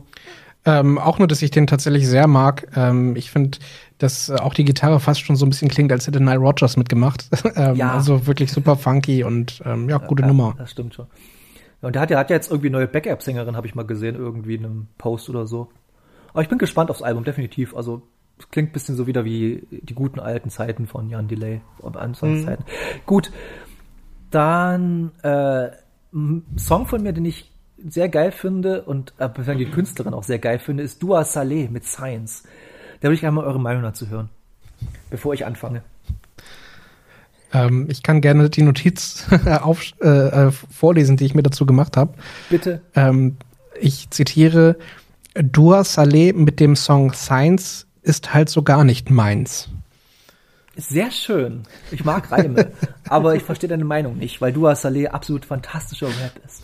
Aber Dennis, ich habe natürlich jetzt wieder, äh, gut, hast du eine Meinung dazu? Wahrscheinlich die gleiche wie äh, Weil, Freund ne, Torge. ich, ich, ich bin irgendwo in der Mitte zwischen euch. Es ist nicht überhaupt nicht meins, aber es ist jetzt auch nicht so. Also ich habe da ins Album reingehört, habe das so ein bisschen laufen lassen und dann wurde es mir sehr schnell komplett über, weil es doch sehr sehr ein Rhythmus ist und ich dann den den den die die die Vocals zu langweilig finde. Da Ja, fehlt ich mir weiß nicht, bei mir trifft das irgendwie in der, vor allem auf Albumlänge, die hat teilweise so ab, also ich, was ich nicht verstehen kann, dass du sagst, dass es eintönige Beats ist, weil die hat so, die hat so dermaßen abwechslungsreiche Beats und, und, und Ich habe Vocals gesagt. Oh, Vocals, oh, Entschuldigung, da, da, da hab ich dich falsch verstanden. Okay, na gut, aber Vocals, da gebe ich dir recht. Das ist jetzt nicht wirklich der Bringer, aber ich fand, ich finde halt ihre Beats, die sie produziert, einfach super gut oder produ- produziert lässt. So Hintergrundwissen habe ich von ihr jetzt auch nicht so wirklich. Und ja, mein, mein Kater spielt gerade mit meinen Drumsticks hier. Arschloch. Ähm, und äh, nee, wir sind schon fast durch, außer mit, ist das Marmalade oder Marmelade? Dennis. Ich habe keine Ahnung. Ach so, den habe ich inzwischen rausgeschmissen. Den können wir gerne überspringen. Gut, dann lass mal über, weil der war ja auch nicht, nicht so geil. Gott sei Dank. Ähm, gut, dann war es eigentlich das und jetzt kommen wir zu den zwei äh, Hauptsongs, wie, wie, wie wir rausgefunden haben mit Dennis zusammen. Und zwar fange ich mal mit Nura, Niemals Stress mit den Bullen. Oder Niemals Stress mit Bullen heißt der richtig. Und ich fange schon mal an, schon mal vorzugreifen. Wir haben heute noch das Haiti-Album, das neue im Programm. Und ey, total geil. Ich fand Nura, ich habe mit Nura nie wirklich was am Hut gehabt, muss ich gerade ehrlich sagen. Aber jetzt höre ich mir alles nochmal an. Ich finde ich finde sie äh, rap-technisch total geil. Äh, der Beat war super. Sie hat auch äh, ähnlich wie Haiti eine absolut geile, äh, geiles Rhythmusgefühl und so. Also und textlich, ja, geil. Ich habe leider Gottes erst nie einmal gehören können vom zeitlichen her, aber wie schon mal gesagt, cooler, geiler Song. Kommt auf jeden Fall bei mir in die Heavy Rotation rein. Bei euch so? Äh, Dito, ähm, das ist wieder eine meiner Hauptinspirationsquellen für Musik, ist inzwischen das ZDF-Magazin Royal, weil da habe ich den Song kennengelernt, weil Nura den da live performen konnte und das war richtig, richtig gut. Und ich dachte, okay, äh, das will ich jetzt noch mal auf Platte hören sozusagen, also auf Spotify und habe festgestellt, das ist einfach genauso gut, weil die den Live einfach unglaublich stark rübergebracht hat, ähm, dass er echt auf einem Niveau mit der mit der Albumversion ist und geht halt wahnsinnig gut ins Ohr und bleibt dann da auch und äh, ist da sehr sehr gut. Schöner Song. Ja. Und äh, Nura ist doch ein Teil von Sixten gewesen, oder? Irre ich mich da gerade? Oder? Ich glaube ja, aber jetzt, wo du sagst, bin ich mir wieder etwas unsicher. Moment, ich prüfe das. Okay, Faktencheck. Und solange kannst du mal, Torge, deine Meinung zu Nura sagen. ähm, ich habe es tatsächlich auch ähm, im, äh, den Song das erste Mal im ZDF-Magazin gehört. Ähm, und die Message dahinter ist natürlich krass und textlich ist das super, aber auch da muss ich mich so ein bisschen ähm, distanzieren, weil ich mit der Musik dann doch nicht so viel anfangen kann. Also nicht, dass ich. Du bist nicht, du bist nicht so der Hip-Hop-Head, oder? Du bist nicht so Hip-Hop-affin. Doch, ich höre tatsächlich schon äh, Hip-Hop. Ähm, aber. Aber nur guten. das äh, ist natürlich eine Aussage, die ich so treffen würde. Ähm, aber ja. ja, also ich tatsächlich habe ich sowieso mit, mit, mit Deutschrap sowieso noch weniger irgendwie dann zu tun. Ähm, und da musst du halt richtig Freude haben. Bei den Alben. Meine Fresse. da bin ich genau in der richtigen Folge hier dazugekommen. Ja, so kann, kann so ein bisschen Kontra geben, so ein bisschen pieksen. So. Nee, also, Aber es ist auch mal, ist auch mal schön, dass, dass, dass, dass nicht dass die Beweihräucherung hier ist, sondern auch ein bisschen mal Kontra. Das gefällt mir, das mag ich. Ja, also ich, wie gesagt, ich konnte halt nicht so viel damit anfangen. Ich saß da mit meiner ähm, Verlobten irgendwie und wir haben uns das beide angehört und dachten beide so, ah, ah, irgendwie, das quietscht dann auch manchmal so in den Ohren irgendwie, keine Ahnung. Das äh, bin, bin, ich raus. Aber auch bei, ja, bei Sixten zum Beispiel, das äh, bin, bin, ich auch nicht mit im Boot so. Hat stimmt, alles. Stimmt der Fakt, Dennis? Ja, das ist korrekt. Okay, cool. Wie, wie heißt denn die andere von Sixten? Weil, hast du es gerade noch auf dem Schirm? Juju, glaube ich, oder? Juju, Juju, genau. genau. Juju. Genau. Wunderbar. Ich habe ich hab gerade gesehen, dass, äh, dass sie sogar bei Jerks mitgespielt hat und war ganz irritiert. Da hat jeder bestimmt mal mitgespielt irgendwie, wenn sogar Leute von den Rocket Beans da mitgespielt haben. Ja, gut. Also. Das ein Bademantel im Hintergrund und haben sich über Darmspülung unterhalten. Wenn das schon mitspielen ist, okay. Äh, die haben mehr mitgespielt als du. Also. Ja, korrekt.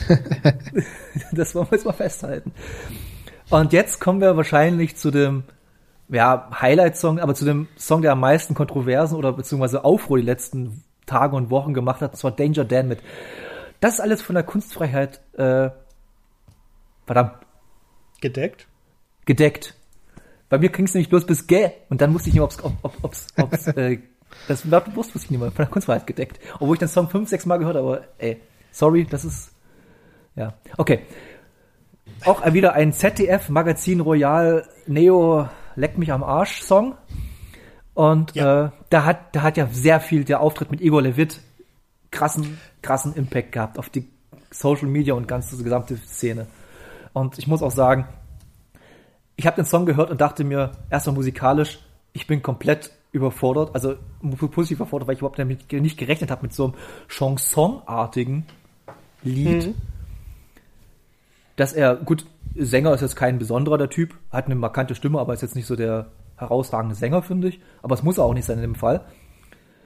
Und textlich ist es natürlich über allem erhaben. Also der, der Text ist sowas von intelligent geschrieben und sowas von auf den Punkt und kritisch und nicht mal bloß kritisch, sondern er, er, er, zeigt einfach mal den Spiegel den Leuten vor. Ich, keine Ahnung, was ich, ihr wisst, was ich meine. Einfach der Song ist einfach so dermaßen direkt und gut und ja, ich bin begeistert. Also ich hätte nicht gedacht, dass ich, dass ich mir mal Antilopengang oder davon aus dem Ganzen mich so begeistern könnte. Das war wirklich geil passt ja auch einfach irgendwie dann, ähm, also das kam dann ja, ich glaube, das Song kam eine Woche raus, bevor das dann im, im äh, ZDF-Magazin lief. Ähm, aber da passt, hat der Song natürlich super hingepasst, ne? Weil äh, ja kein anderer wie Jan Böhmermann mit seinem Schmähgedicht irgendwie hat irgendwie in den letzten fünf Jahren oder so ist dafür so viel Aufmerksamkeit gesorgt mit, mit eben Pressefreiheit, Kunstfreiheit, was ist, darf Satire und so und was darf Kunst, äh, ist jetzt ja die Frage, die gestellt wurde und fand ich auch grandios. Also richtig gut gemacht. Ja. ja, wenn man so will, ist dieser Song ja einfach nur eine, eine andere Version von dem Erdogan-Gedicht. Weil er macht nichts anderes. Er, er, also gut, er geht noch ein bisschen in eine andere Richtung, aber auch da wird zum, zu Gewalt aufgerufen. Äh, da werden Leute beleidigt, als Antisemiten und Nazis beschimpft. Na, es, werden richtig, es gibt Name-Dropping. ja, genau, genau. Und das ist halt genau das, das was Jan Böhmermann mit dem anderen Gedicht auch gemacht hat. Halt auf einem ja. anderen Level, auf andere Leute bezogen, aber ähm, darum, das ist ja das, das Kluge und auch der, wahrscheinlich der Grund, warum Jan Böhmermann das so gerne aufgenommen hat. Also nicht nur, weil es gut ist, sondern weil er auch sehr genau weiß, woher das kam und was damit gemeint ist. Und ähm, wenn, wenn einem das gefällt, kann man auch noch, kurzer Fernsehtipp, sehen, dass der gute Danger Dan eine Specialaufnahme beim ZDF gemacht hat. Da spielt er live im, ich glaube, im Übel und Gefährlich für T.S. Ullmann diese Songs. Und Richtig. ähm, die beiden führen danach noch so ein kurzes Gespräch in der Kneipe und ähm, ja, es ist einfach so. Erstmal T.S. Ullmann ist in der Kneipe sofort zu Hause. Ich glaube, es gibt keine Kneipe dieser Welt, in der T.S. Ullmann nicht zu Hause ist. Und die führen halt einfach gute Gespräche und das macht einfach Spaß. Ist sehr, sehr gut.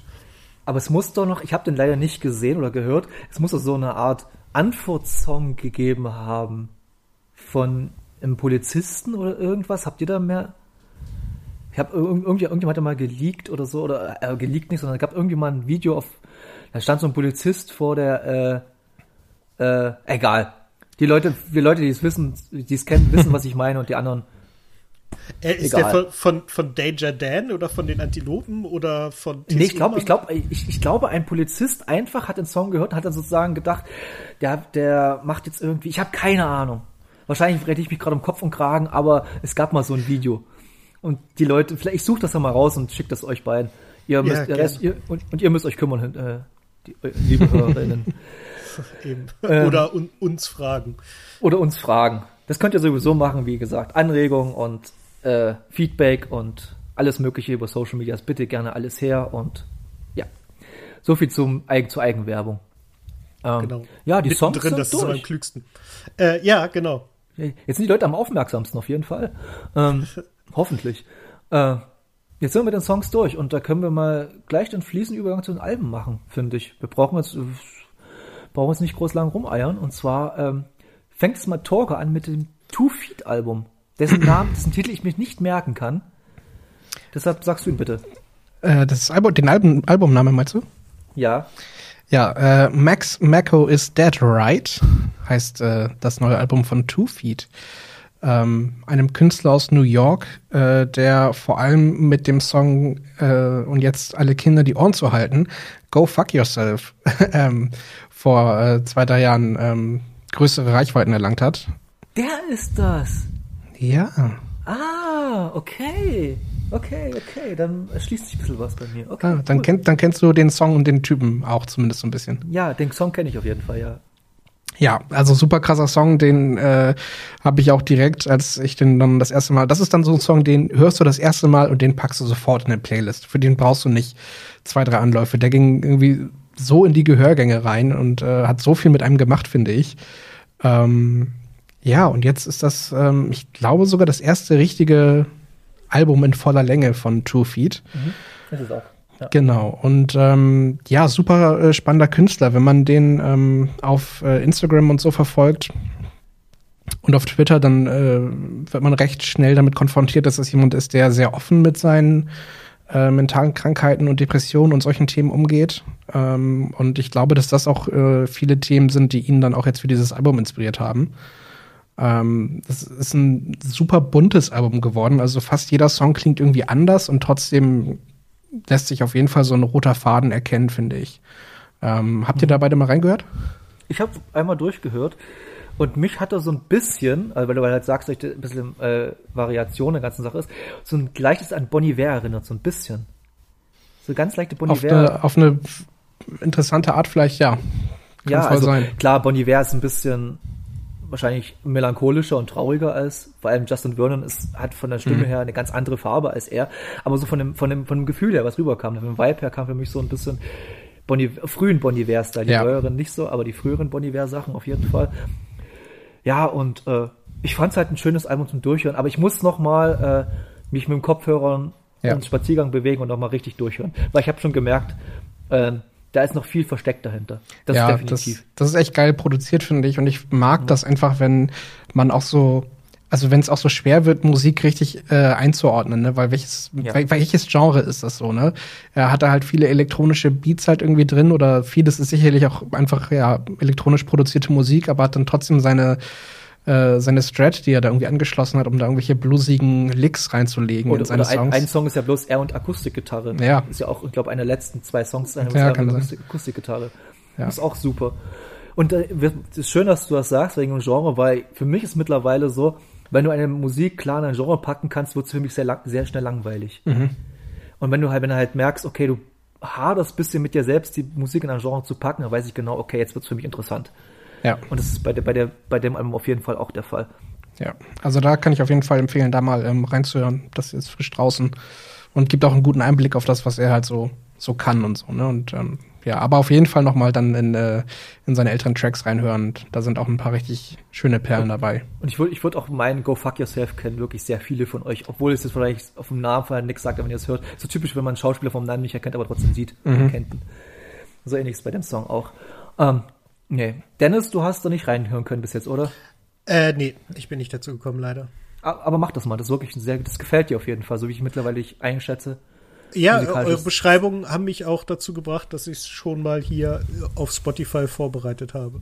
Sehr schön, sehr schön. Also es könnte, das ist auf jeden Fall sehr, äh, ein sehr hörbares Album, sehr interessantes Album. Und das interessant war das Wort, was ich gesucht habe. Und spannend. Ähm, wir gehen jetzt mal weiter zum Album. Äh, wir, rushen, wir rushen heute noch ein bisschen durch, das gefällt mir. Aber wir kommen heute wahrscheinlich noch ein bisschen zur Diskussion. Wenn es nämlich dann zum Richtung Hip-Hop geht. Wir kommen nämlich zu Death from Above 1979 mit dem Album Is for Lovers. Death from Above 1979 ist ein zweiköpfiges Duo aus Ontario, Kanada, glaube ich. Ja. Ähm, die Gut, sich dass daraus das Du nur zwei Köpfe hat. Sonst wäre Ah, das sehr, ja. sehr komisch. Entschuldigung. Weitermachen. Eine Zwei-Mann, eine typische Zwei-Mann-Band.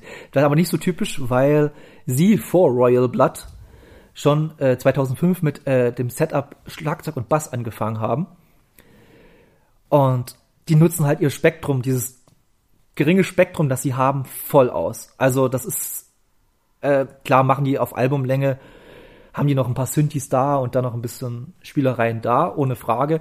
Das Schlagzeug ist jetzt auf dem neuen Album, am älteren Sachen auch schon, tot produziert teilweise, aber mit Absicht, da hast du irgendwelche Effekte drüber gelegt. Du könntest teilweise denken, das sind einfach irgendwelche Drum Loops, die sie am Computer programmiert haben. Nee, das machen, das, das wird einfach in der Nachbearbeitung so dermaßen hingebogen oder gestimmt oder irgendwas. Die, die, die experimentieren halt wirklich mit ihren Ex, äh, Instrumenten, mit ihren beiden.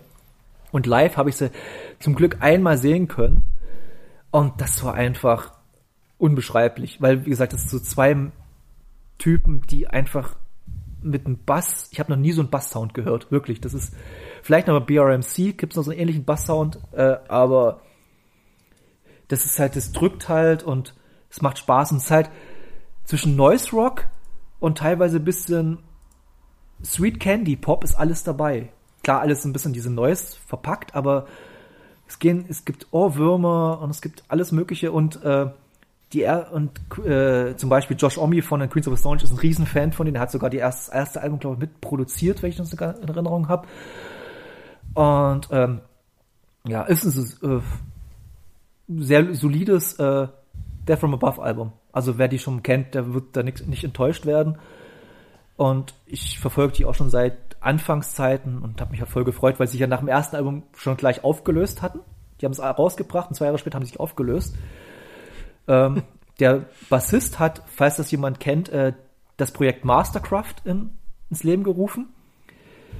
Und dann 2011 haben sie sich wieder vereinigt und haben dann halt drei Alben rausgebracht seitdem. Und ja, es ist halt wirklich Noise Rock mit äh, Pop-Anleihen und ein bisschen punkig und es macht Spaß, sind kurze, kurzweilige Songs und das war's eigentlich. Mehr habe ich zum Album nicht zu sagen.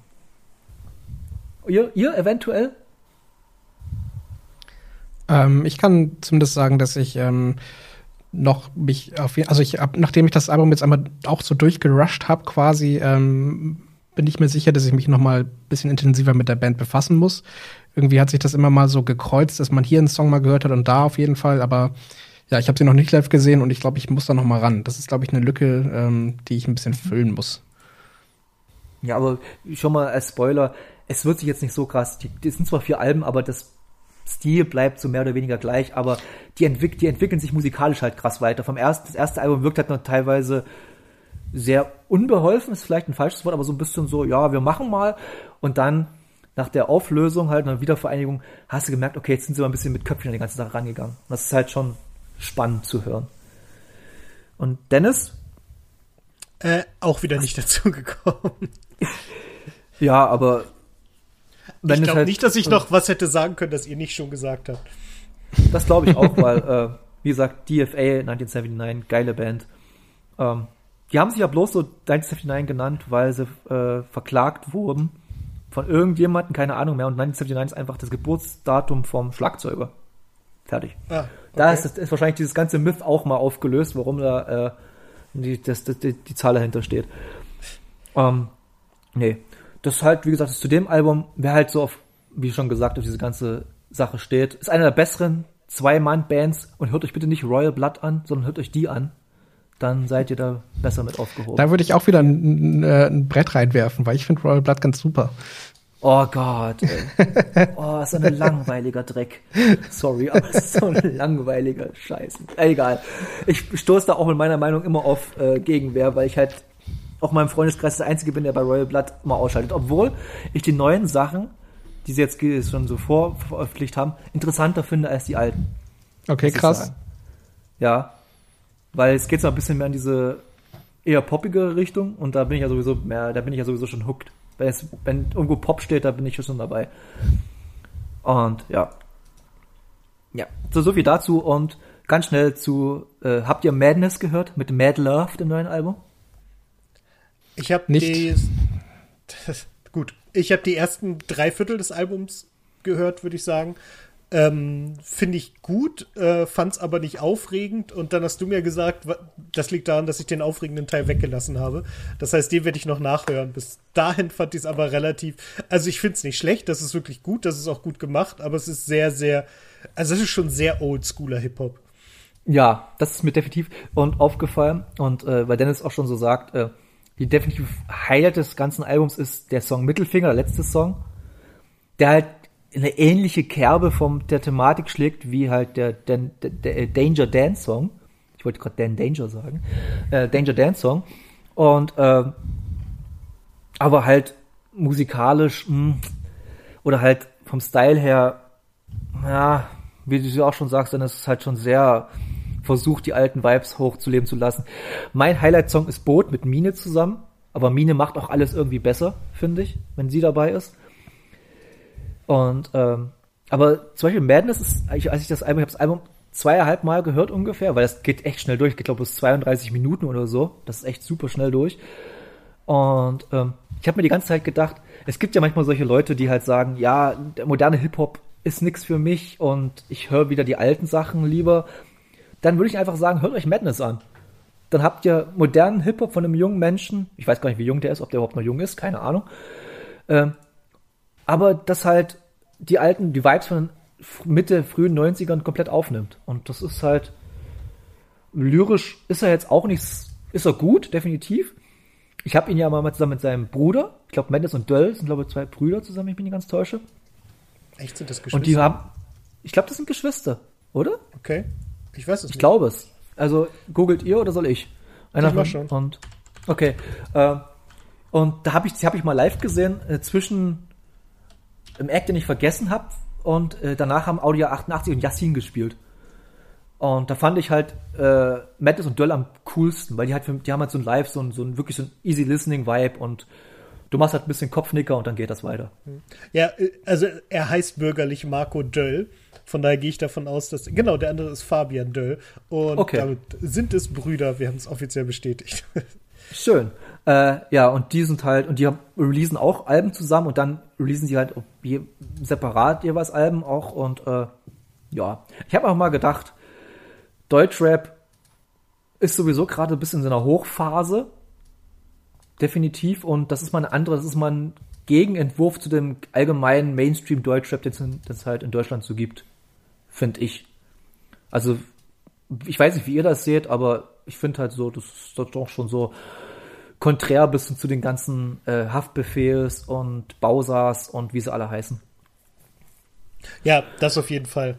Also das ist auch eher mein Stil von Hip-Hop als äh, die ja. anderen Kandidaten, die du genannt hast. Und äh, ja, aber ansonsten gibt es zu dem Album nicht viel zu sagen, außer äh, dass das Vinyl sehr, sehr cool ist, weil das so ein äh, Klappcover, also es ist halt so ein normales Album, was halt aufklappst und dann ist halt so ein, ein Haus bildet sich dann draus, wenn du aufklappst. Das ist total schön irgendwie so. Ich habe das ganz kurz in meiner Instagram-Story von einer Freundin gesehen.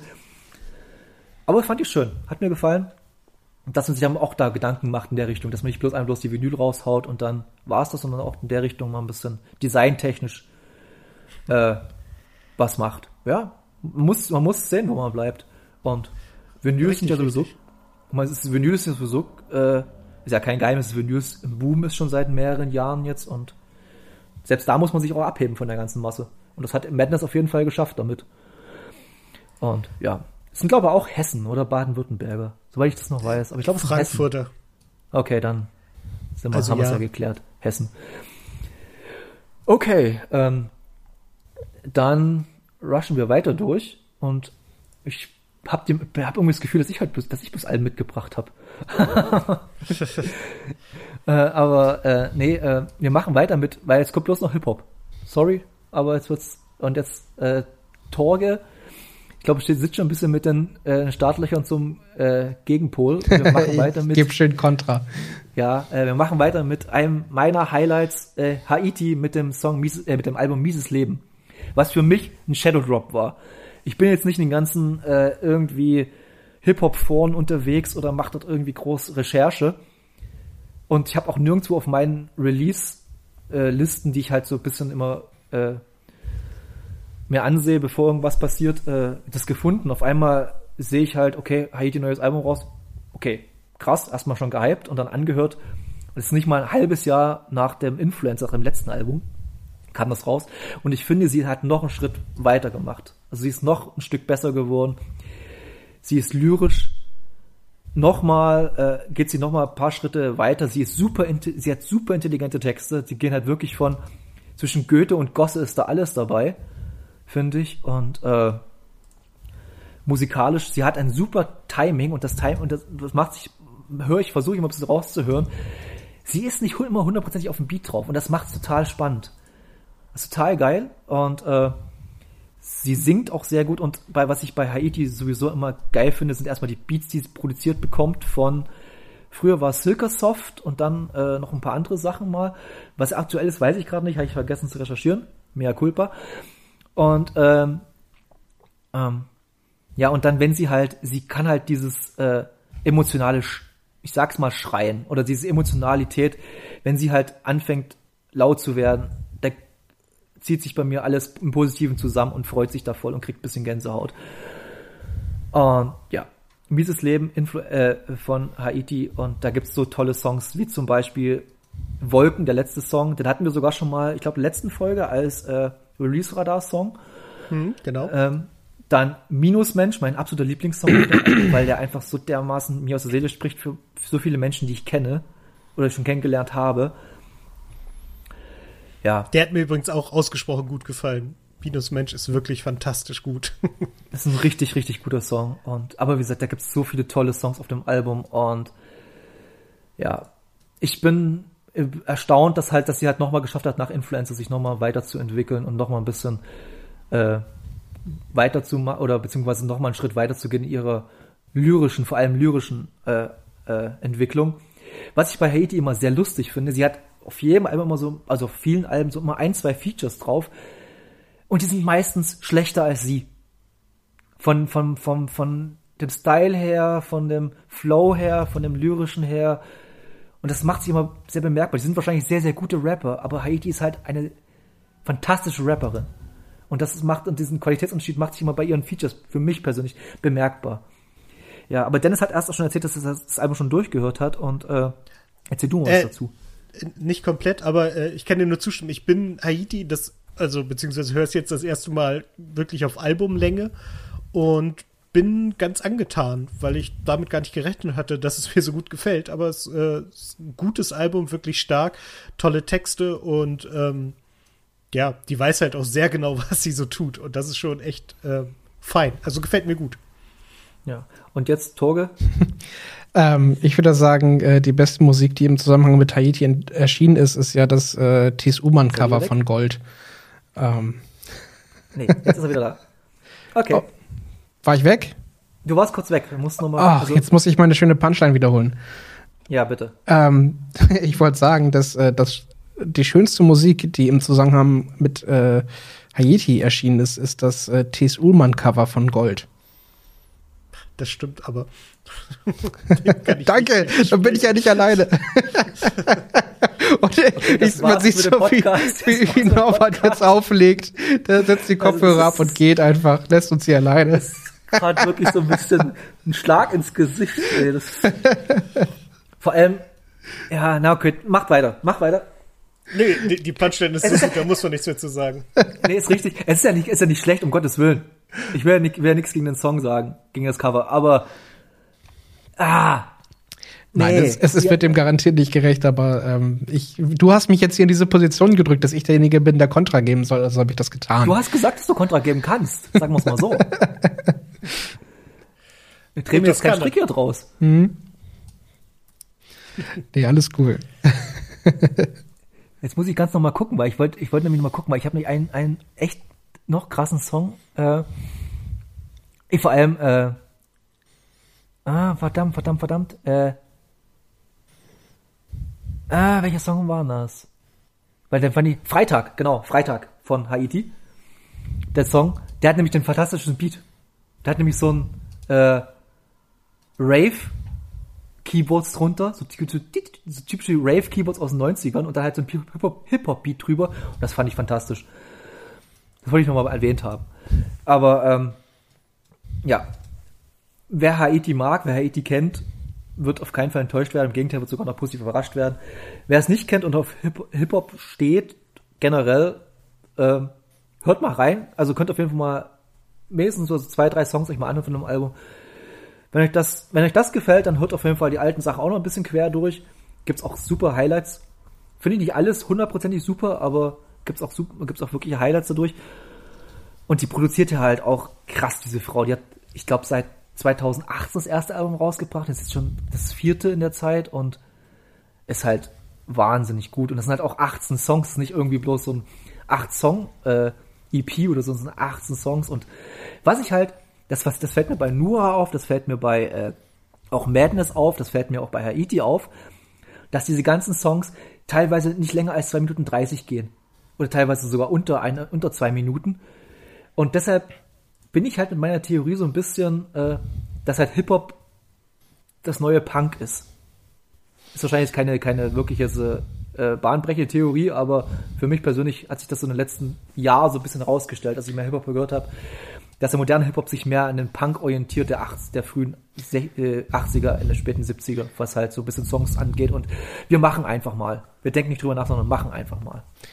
Ich ähm, glaube ja vor allem, also um da so ein bisschen ähm, auch wieder Kontra zu geben, dass sich der Hip-Hop vor allem an, äh, an, den, an dem Hörverhalten der Leute aktuell orientiert und auf Spotify einfach, äh, keine Ahnung, wenn du innerhalb von zehn Minuten äh, vier Songs hören kannst, wo du sonst irgendwie innerhalb von zehn Minuten nur zwei Songs hören kannst, kriegst du halt mehr Geld. Ja gut, das war aber beim Punk auch nicht anders. Die haben ja, die haben ja so kurze Songs gemacht, damit sie viel aufs Album, auf, auf die Platten pressen können. Aber damit haben sie doch nicht das, also das hat, Oh. doch nicht, das hat doch nicht mehr Geld gebracht, weil du mehr Songs hattest, oder? Die konnten halt mehr, mehr Message rüberbringen. Es war halt immer noch ein bisschen was anderes, aber äh, Ja. Ich habe jetzt, ich habe durch die Corona-Zeit ein bisschen mich über mit mit Punk der späten 70er, frühen 80er ein bisschen beschäftigt und uff, meine Meinung hat sich dazu ganz stark geändert. Ich war, war ein bisschen so sehr romantisiert alles und das war wirklich richtige Scheiße teilweise, vor allem in den USA. Das war richtiger Dreck. Was halt, also musikalisch sehr gute Sachen, aber was drumherum passiert ist, ist halt uff. Ja, Bra- brauchen wir jetzt nicht ausholen hier, aber da ist wirklich ganz, da empfehle ich die Doku, ich glaube, die gibt's im ZDF-Mediathek, äh, ja, so eine Punk-Doku im ZDF-Mediathek, ich habe gerade den Titel vergessen, aber die ist wirklich sehr gut, da kommt auch Henry, Henry Rollins und so zu sprechen, der halt damals mit Black Flag in der ganzen Geschichte richtig krass drin war und ja. Anekdote von ihm zum Beispiel, er musste auf einem, auf einem Konzert ein Krankenhaus reif schlagen, weil sonst dieses Konzert nicht hätte weiterspielen können. So, Wow. war, so war das damals ähm, allgemein bei den Konzerten und so. Naja, haben wir jetzt auch mal das abgeklärt und ja. Und jetzt kommen wir zum absoluten Indie-Geheimtipp, der mich wirklich wirklich kalt erwischt hat und krass erwischt hat und äh, äh, und zwar Kaleo Sansa mit dem Album Solar Based Queen und ich habe extra auf den Text gehört, das ist wirklich Queen ausgesprochen, nicht King. Ähm, und das ist halt wie gesagt auch wieder Hip Hop, aber es ist düster, es ist, es hat ganz viele afrikanische Einflüsse, weil sie, soweit ich mitbekommen habe, sie, über sie gibt's halt wenig zu erfahren, aber sie kommt aus Simbabwe, beziehungsweise ist in Köln äh, ansässig und äh, hat halt, ja. Ich mag die Köln. Formulierung, sie kommt aus Simbabwe, beziehungsweise Köln. Simbabwe, Köln, ist, Köln. Es ist Zimbabwe. alles von hier südlich, äh, ist halt Frage des Maßstabs. ja, Simbabwe, Köln, Hauptsache Italien, nicht? Ähm, Hauptsache südlich der Elbe. War, war, war, war, das war das Fußballzitat war doch so. Ja, das, ja. War, das war das war schon so. Oder meine Haupt, Haupt, Hauptsache Italien oder so. Na egal. Ähm, nee, und äh, ich hab's beim, ich habe das Album wirklich durch Zufall entdeckt. Ich habe einfach mal ein bisschen bei Spotify, ja, dieser Künstler, diese wird empfohlen davon und weil ähnliche Künstler und bla bla, wisst ihr, wie es ist, man verliert sich irgendwann mal in so einem Strudel. Und da habe ich einfach das Cover gesehen, dachte ich mir, okay, hörst du mal rein. Und mein erster Gedanke war, ohne dass ich irgendwie was weiter geguckt habe, das ist ein neuer Rap-Superstar aus den USA, den ich noch nicht kenne. Wirklich, ich habe gedacht so, okay, das, das, der Song, den ich gehört habe, war Big Boy, der, der dritte Song auf dem Album. Und ich dachte mir einfach, okay, das ist einfach so, wieder so wenn es halt, wartest noch zwei Wochen, dann startet die irgendwo durch und die hat irgendwie 20 Millionen Klicks auf Spotify. Arschlecken, die hat irgendwie 5000 Klicks auf Spotify, hat also wirklich eine Reichweite, die sehr überschaubar ist. Äh, das Album gibt's nur digital bis jetzt zu erwerben und aber sie hat schon Instagram Umfrage gemacht, ob sie es auf Vinyl pressen soll und anscheinend wird sie es auch bald machen, was mich sehr freut. Ähm, und ja, wie schon gesagt, das Album ist düster. Die Texte setzen sich sehr krass mit, äh, äh, das, was man dabei auch ein bisschen sagen muss, ihre, ihre Aussprache ist wahrscheinlich diesen afrikanischen Einfluss geschuldet, immer ein bisschen sehr schwer zu verstehen teilweise. Hm. Also wenn er nicht wirklich äh, hundertprozentig deine Mother Tongue Englisch ist, dann äh, hast du wahrscheinlich ein bisschen Probleme damit, das zu verstehen. Also ich habe teilweise Probleme damit zu verstehen. Ähm, desto, nichtsdestotrotz kommt die Message rüber und diese afrikanischen Einflüsse, wie gesagt, wenn sie aus gebürtig wahrscheinlich Zimbabwe ist oder ihre Eltern auf jeden Fall, äh, spielt sie nicht damit, sondern äh, äh, geht ganz offensiv damit um und ähm, hat auch äh, wahrscheinlich afrikanische äh, Instrumenteinflüsse. Ich kann nicht genau sagen, ob das Samples sind, ob das eingespielte Sachen sind. Wie gesagt, dafür ist sie noch zu unbekannt oder kann man zu wenig recherchieren dafür. Man kann es natürlich auch einfach anschreiben und fragen auf Social Medias. Wahrscheinlich ist sie da ganz, äh, freut sich da jemand, wenn jemand dafür interessiert. Ähm, und ich habe es dann auch einem guten Freund von mir gezeigt, äh, der auch sich sehr für Hip-Hop interessiert und äh, der war auch sofort hin und weg. Und wenn er zum Beispiel da sich dafür begeistern kann, dann weiß ich genau, ich habe irgendwie einen wunden Punkt erwischt. Und ich hoffe mal, dass ich äh, einmal in meinem Leben eine jemanden entdeckt habe, der berühmt wird, bevor er berühmt wird. Bevor er durch die Decke geht. Ja. Ich finde die, Besch die Beschreibung auf Spotify sehr, sehr schön. A brand new style of music. Uh, Sun-drunk sound and solar-based Hip-Hop. Das ja. ist doch sehr, sehr schön. Im nächsten Satz sagen sie das gleiche nochmal, dann finde ich es wieder ein bisschen albern. Aber ähm, ich weiß nicht, ich, ich weiß nicht, was Solar Base bedeuten soll. Bin ich ganz ehrlich. Also naja, sonnenbasiert. Ja. Also, ne? Also sie, halt sie spricht, sie, sie spricht auch ganz oft auf dem Album von Mother of the Sun. Kommt fast in jedem zweiten Lied paar Mal vor. Es gibt sogar einen Song, der Mother, Mother of the Sun heißt. Aber das ist halt wirklich schon, das zieht sich halt sehr durch, dieses Thema. Äh, und äh, absolutes. Ja, Entschuldige? den drittbeliebtesten Song von ihr haben 1667 Leute bisher auf Spotify gehört. Ja, das ist halt schon beachtlich. Äh, und der beliebtesten Song, aber das ist irgendwie, glaube Pay, Pay Me in Cash. Oder nee, das ist hier Flower Black. Power haben irgendwie. Nee, genau, Flower Power ist 14.000 Song, äh, 14.000 Listens fast. Also, ja. es ist halt nix. Es ist halt wirklich nix. Und das ist halt so schade für sie, weil sie wirklich super talentiert ist, finde ich. Aber sie klingt halt auch genau wie dieser Star, der einmal, was weiß ich, ein Kendrick Lamar Sample braucht oder so und ganz plötzlich ist die überall und alle kannten sie schon immer. Genau, genau. Und wie gesagt, als ich das zum ersten Mal gehört habe, ich habe da den Big Boy erstens, zum ersten Mal gehört, den Song, und ich dachte mir so wirklich sofort, ey, die kommt aus diesem ganzen Lager irgendwie. So, vielleicht hat sie mal irgendwie ein Feature bei irgendjemandem gehabt und macht jetzt solo irgendwas, keine Ahnung. Und ich war dann wirklich so richtig baff, als ich dann auf ihre Bandcamp-Seite gegangen bin und so, dass sie halt äh, Cologne-based und so dachte, was?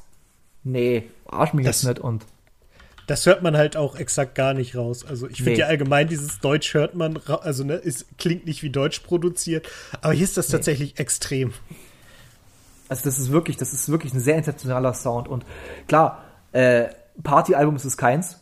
Also da gibt's vielleicht Pay Me in Cash ist vielleicht so ein Song, wo man ein bisschen mitbangen kann, aber ansonsten ist das wirklich sehr kritisch alles und sehr, wie, wie ich halt schon gesagt habe, düster. Es gibt teilweise Songs, die ohne Beats auskommen, sondern bloß mit Flächen.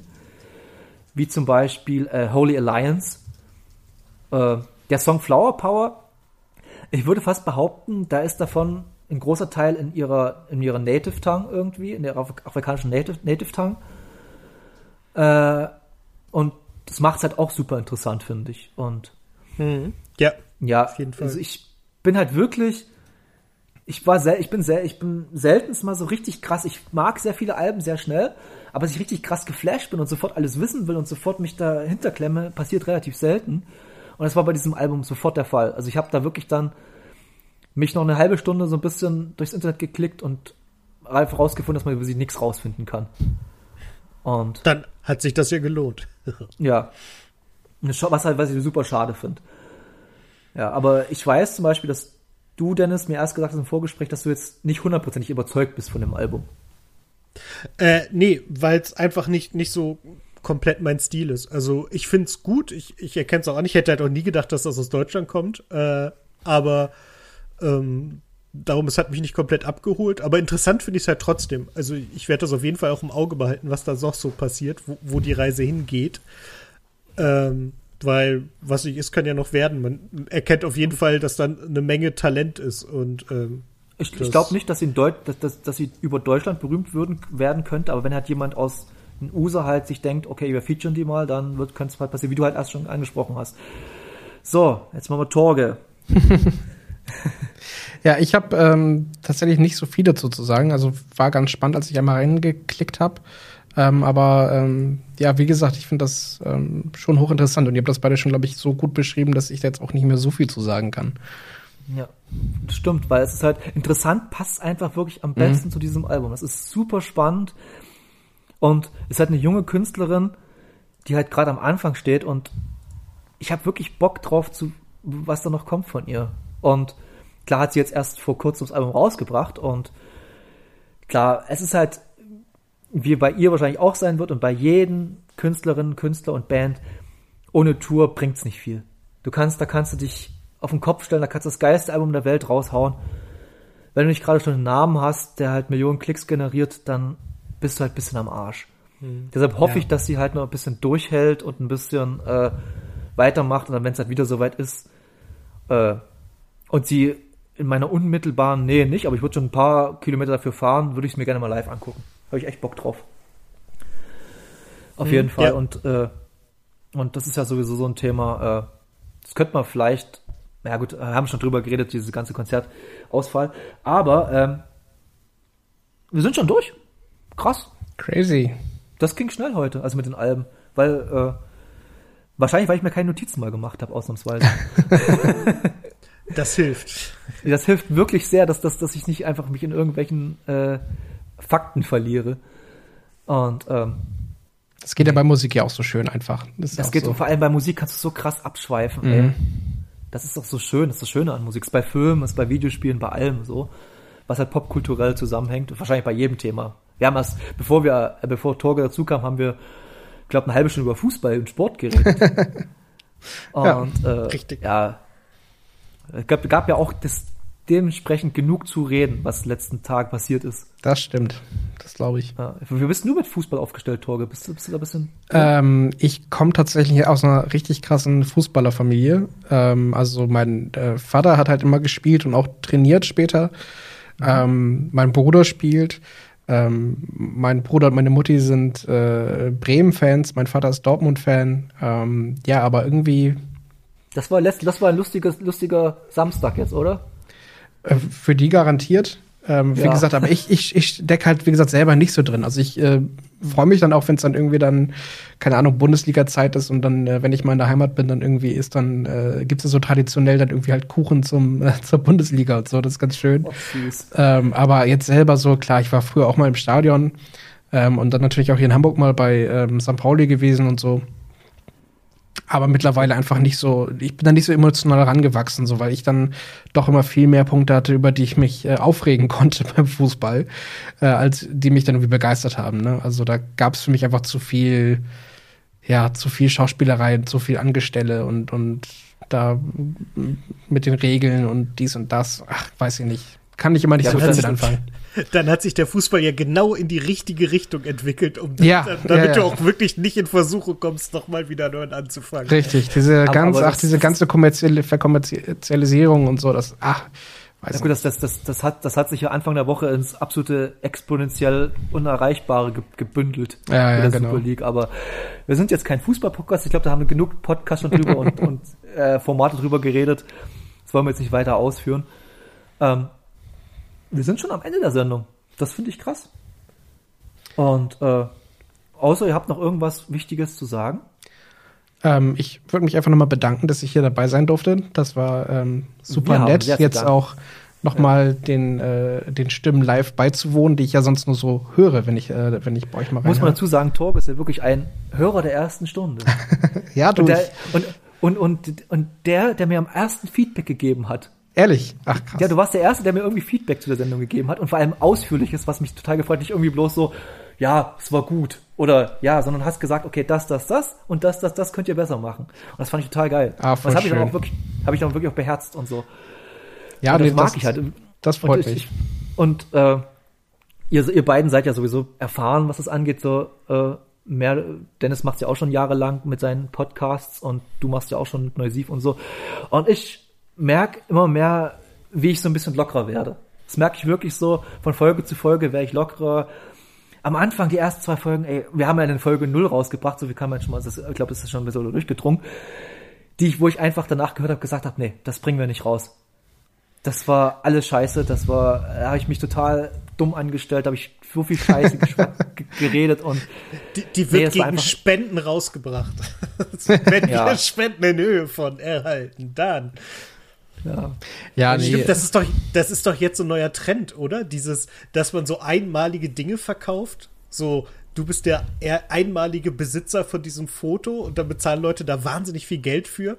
Das nutzen jetzt ganz viele Sportler, Sportvereine und auch Musiker, um extra Geld zu verdienen. So, ich weiß, dass die WWE das macht. Da kannst du dann irgendwie einen Schuh vom Undertaker kaufen mit Zertifikat, dass das der einzige seiner Art ist und das ist dann NFT oder irgendwie sowas heißt das. Und das ist unglaublich wertvoll und unglaublicher Quatsch. Und ich finde, deswegen sollten wir damit anfangen. Und ich denke, nach dem dritten Podcast ist es auch soweit, dass wir anfangen, unsere Tradition zu verkaufen. Das können wir gern machen. Äh, und äh, wir waren ja auch, wir müssen äh, nicht nur die Sache mit, es fällt mir jetzt gerade so ein, wir waren ja nicht nur die Sache mit äh, in der letzten Folge, die wir mit diesem Club sozusagen mehr oder weniger vorangetrieben haben, sondern waren ein bisschen orakelmäßig und zwar äh, wir haben unsere Folge aufgenommen und ich glaube, zwei Stunden später kündigen, äh, oder ein paar Stunden später kündigen halt mit Verachtung Podcast ihre neue Folge an. Und das haben wir in der, in der, haben, haben wir in der Sendung erwähnt gehabt und ja, und deshalb sage ich nochmal bitte, Little Something, bitte bringt wieder eure Podcasts zurück. Vielen Dank. Oh ja, ja Musikpodcasts äh, haben natürlich auch einen, äh, einen schweren Stand in Deutschland, finde ich immer, weil das hier immer ja. so, so schwierig ist mit äh, mit Musik auch einfach irgendwie stattfinden zu lassen im Podcast. Das war auch einer der Gründe, weshalb dann auch unser Neusiv-Podcast irgendwann dann auch äh, sich verabschiedet hat. Ähm, ja. Aber ja, deswegen, ich fand das halt cool, dass du äh, dieses Projekt machst einfach. Ähm, deswegen. Ja. Und ich habe so ein bisschen, ist so ein bisschen so ein bisschen meine Herangehensweise an die ganze Geschichte. Einfach mal erstmal machen. Also Voll. Ist, alles, was ich mache, ist nicht groß rumplanen, sondern einfach versuchen, erstmal zu machen und dann, wenn es scheitert, mein Gott, ich habe es probiert. Aber es ist auch der, der Tipp, den man jedem geben kann. Also ich weiß, dass, dass ich ein ähnliches Gespräch mit den Damen und Herren vom Deutschen Filmpodcast hatte. weil halt auch so, ja, wir wissen noch nicht, vielleicht mache ich da mal was und haben wir auch gesagt, mach doch einfach. Leg einfach los, Ja. guck, was passiert und jetzt sind die auch richtig groß und äh, völlig verdient, weil die fantastisch sind. Und ähm, das beim Podcast kann man auch nicht viel verkehrt machen. Also es ist auch nicht so, dass man ein Stadion bauen muss, um es mal auszuprobieren, sondern man sitzt hier und nimmt mit irgendwelchen Mikros auf und guckt, was passiert und dann sieht man weiter. Fun Fact, äh, Sascha, der unser Logo äh, designt hat, was ich immer noch fantastisch finde. Äh, wir haben, ich habe ihm über seine äh, Wunschliste auf Amazon oder haben wir, nicht bloß, also ich habe es so auslösen lassen, ihm ein kleines Geschenk zukommen lassen. Und er ist gerade auf dem Weg zur Poststation und holt es gerade. Ach, Und das war jetzt, das war jetzt vor einer Stunde und vielleicht kommt gleich die äh, Nachricht geil, aber wahrscheinlich haben wir bis da schon aufgehört. Aber wollte ich bloß noch mal sagen, ich mag solche Re äh, Real-Life-Sachen sehr, sehr gern. Ähm, weil Real-Life ist toll. Verbringt weniger Zeit im Internet, sondern geht mehr raus. Sagt er in einem Podcast. Aber ja, Ja. die kann man mit rausnehmen, ist gut. Passt. ja. äh, und äh, mit diesem Schlusswort äh, würde ich mich nochmal bei Torge recht herzlich bedanken, dass er hier war. Äh, ich glaube, es war nicht das letzte Mal, bin ich mir relativ sicher. Vor allem spätestens, wenn wir dann zum, zum At the Drive-In Omar Rodriguez Lopez Podcast kommen, der sich wahrscheinlich bis mit Red Hot Chili Peppers kreuzen wird. Weil Red Hot Chili Peppers weiß ich, dass Torge seine Herzensband ist. Right. Ja, Right, Obwohl- right, right. Ja, das machen wir dann beim Red Chili, Red Hot Chili Peppers Podcast. Da, ich habe nämlich auch ein paar Kritikpunkte an die Band. Und ja, ja, ja, ja. Und ähm, ja, in dem Sinne, danke Dennis, dass du auch wieder mal da, dabei warst. Gerne, gerne. Und äh, ja, äh, guckt bei Rollen mit den Besten vorbei, lasst ein Abo da, hört mal rein, falls euch das Thema interessiert und falls nicht, hört trotzdem mal rein, weil vielleicht interessiert es euch dann. Manchmal gibt es das auch so, dass man halt durch erst durch Erfahrung oder durch, durch Hören das geil findet. Ähm, wir Ich verlinken finde, alles in- ga, ga, ganz kurz dazwischen. Ich finde, ähm, so ein Podcast über ähm, Pen and Paper, das klingt nicht gut. Aber wenn ihr, also ich habe, äh, ich habe euch noch nicht gehört, werde das jetzt ändern. Aber ich habe halt sehr viel die Sofa-Samurais, die ja ein wahnsinnig gutes Pen and Paper gemacht haben, gehört. Äh, die die Rocket Beans machen das wirklich sehr sehr gut und das kann mit den richtigen Leuten wirklich fantastisch gut sein. Und ich kenne immerhin ein Leut hier und dem höre ich gerne zu und von daher höre ich da gerne rein. Ja, ich kann auch noch mal ganz kurz klarstellen, ähm, dass wir ein Podcast sind, die ähm, quasi, also wir spielen nicht und nehmen das auf, sondern wir erklären halt wirklich so ein bisschen Regeln und Highlights und was für Spiele gibt es, was für Spielertypen gibt's, ähm, welche Tipps hat man so zum Starten.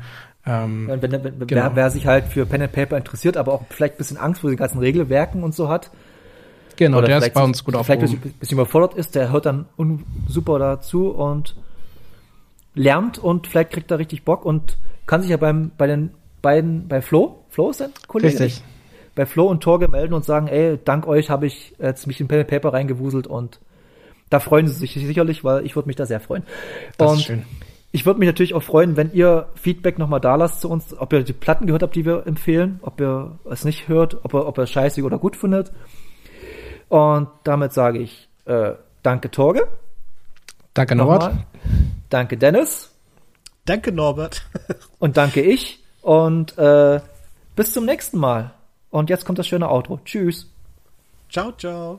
Tschüss.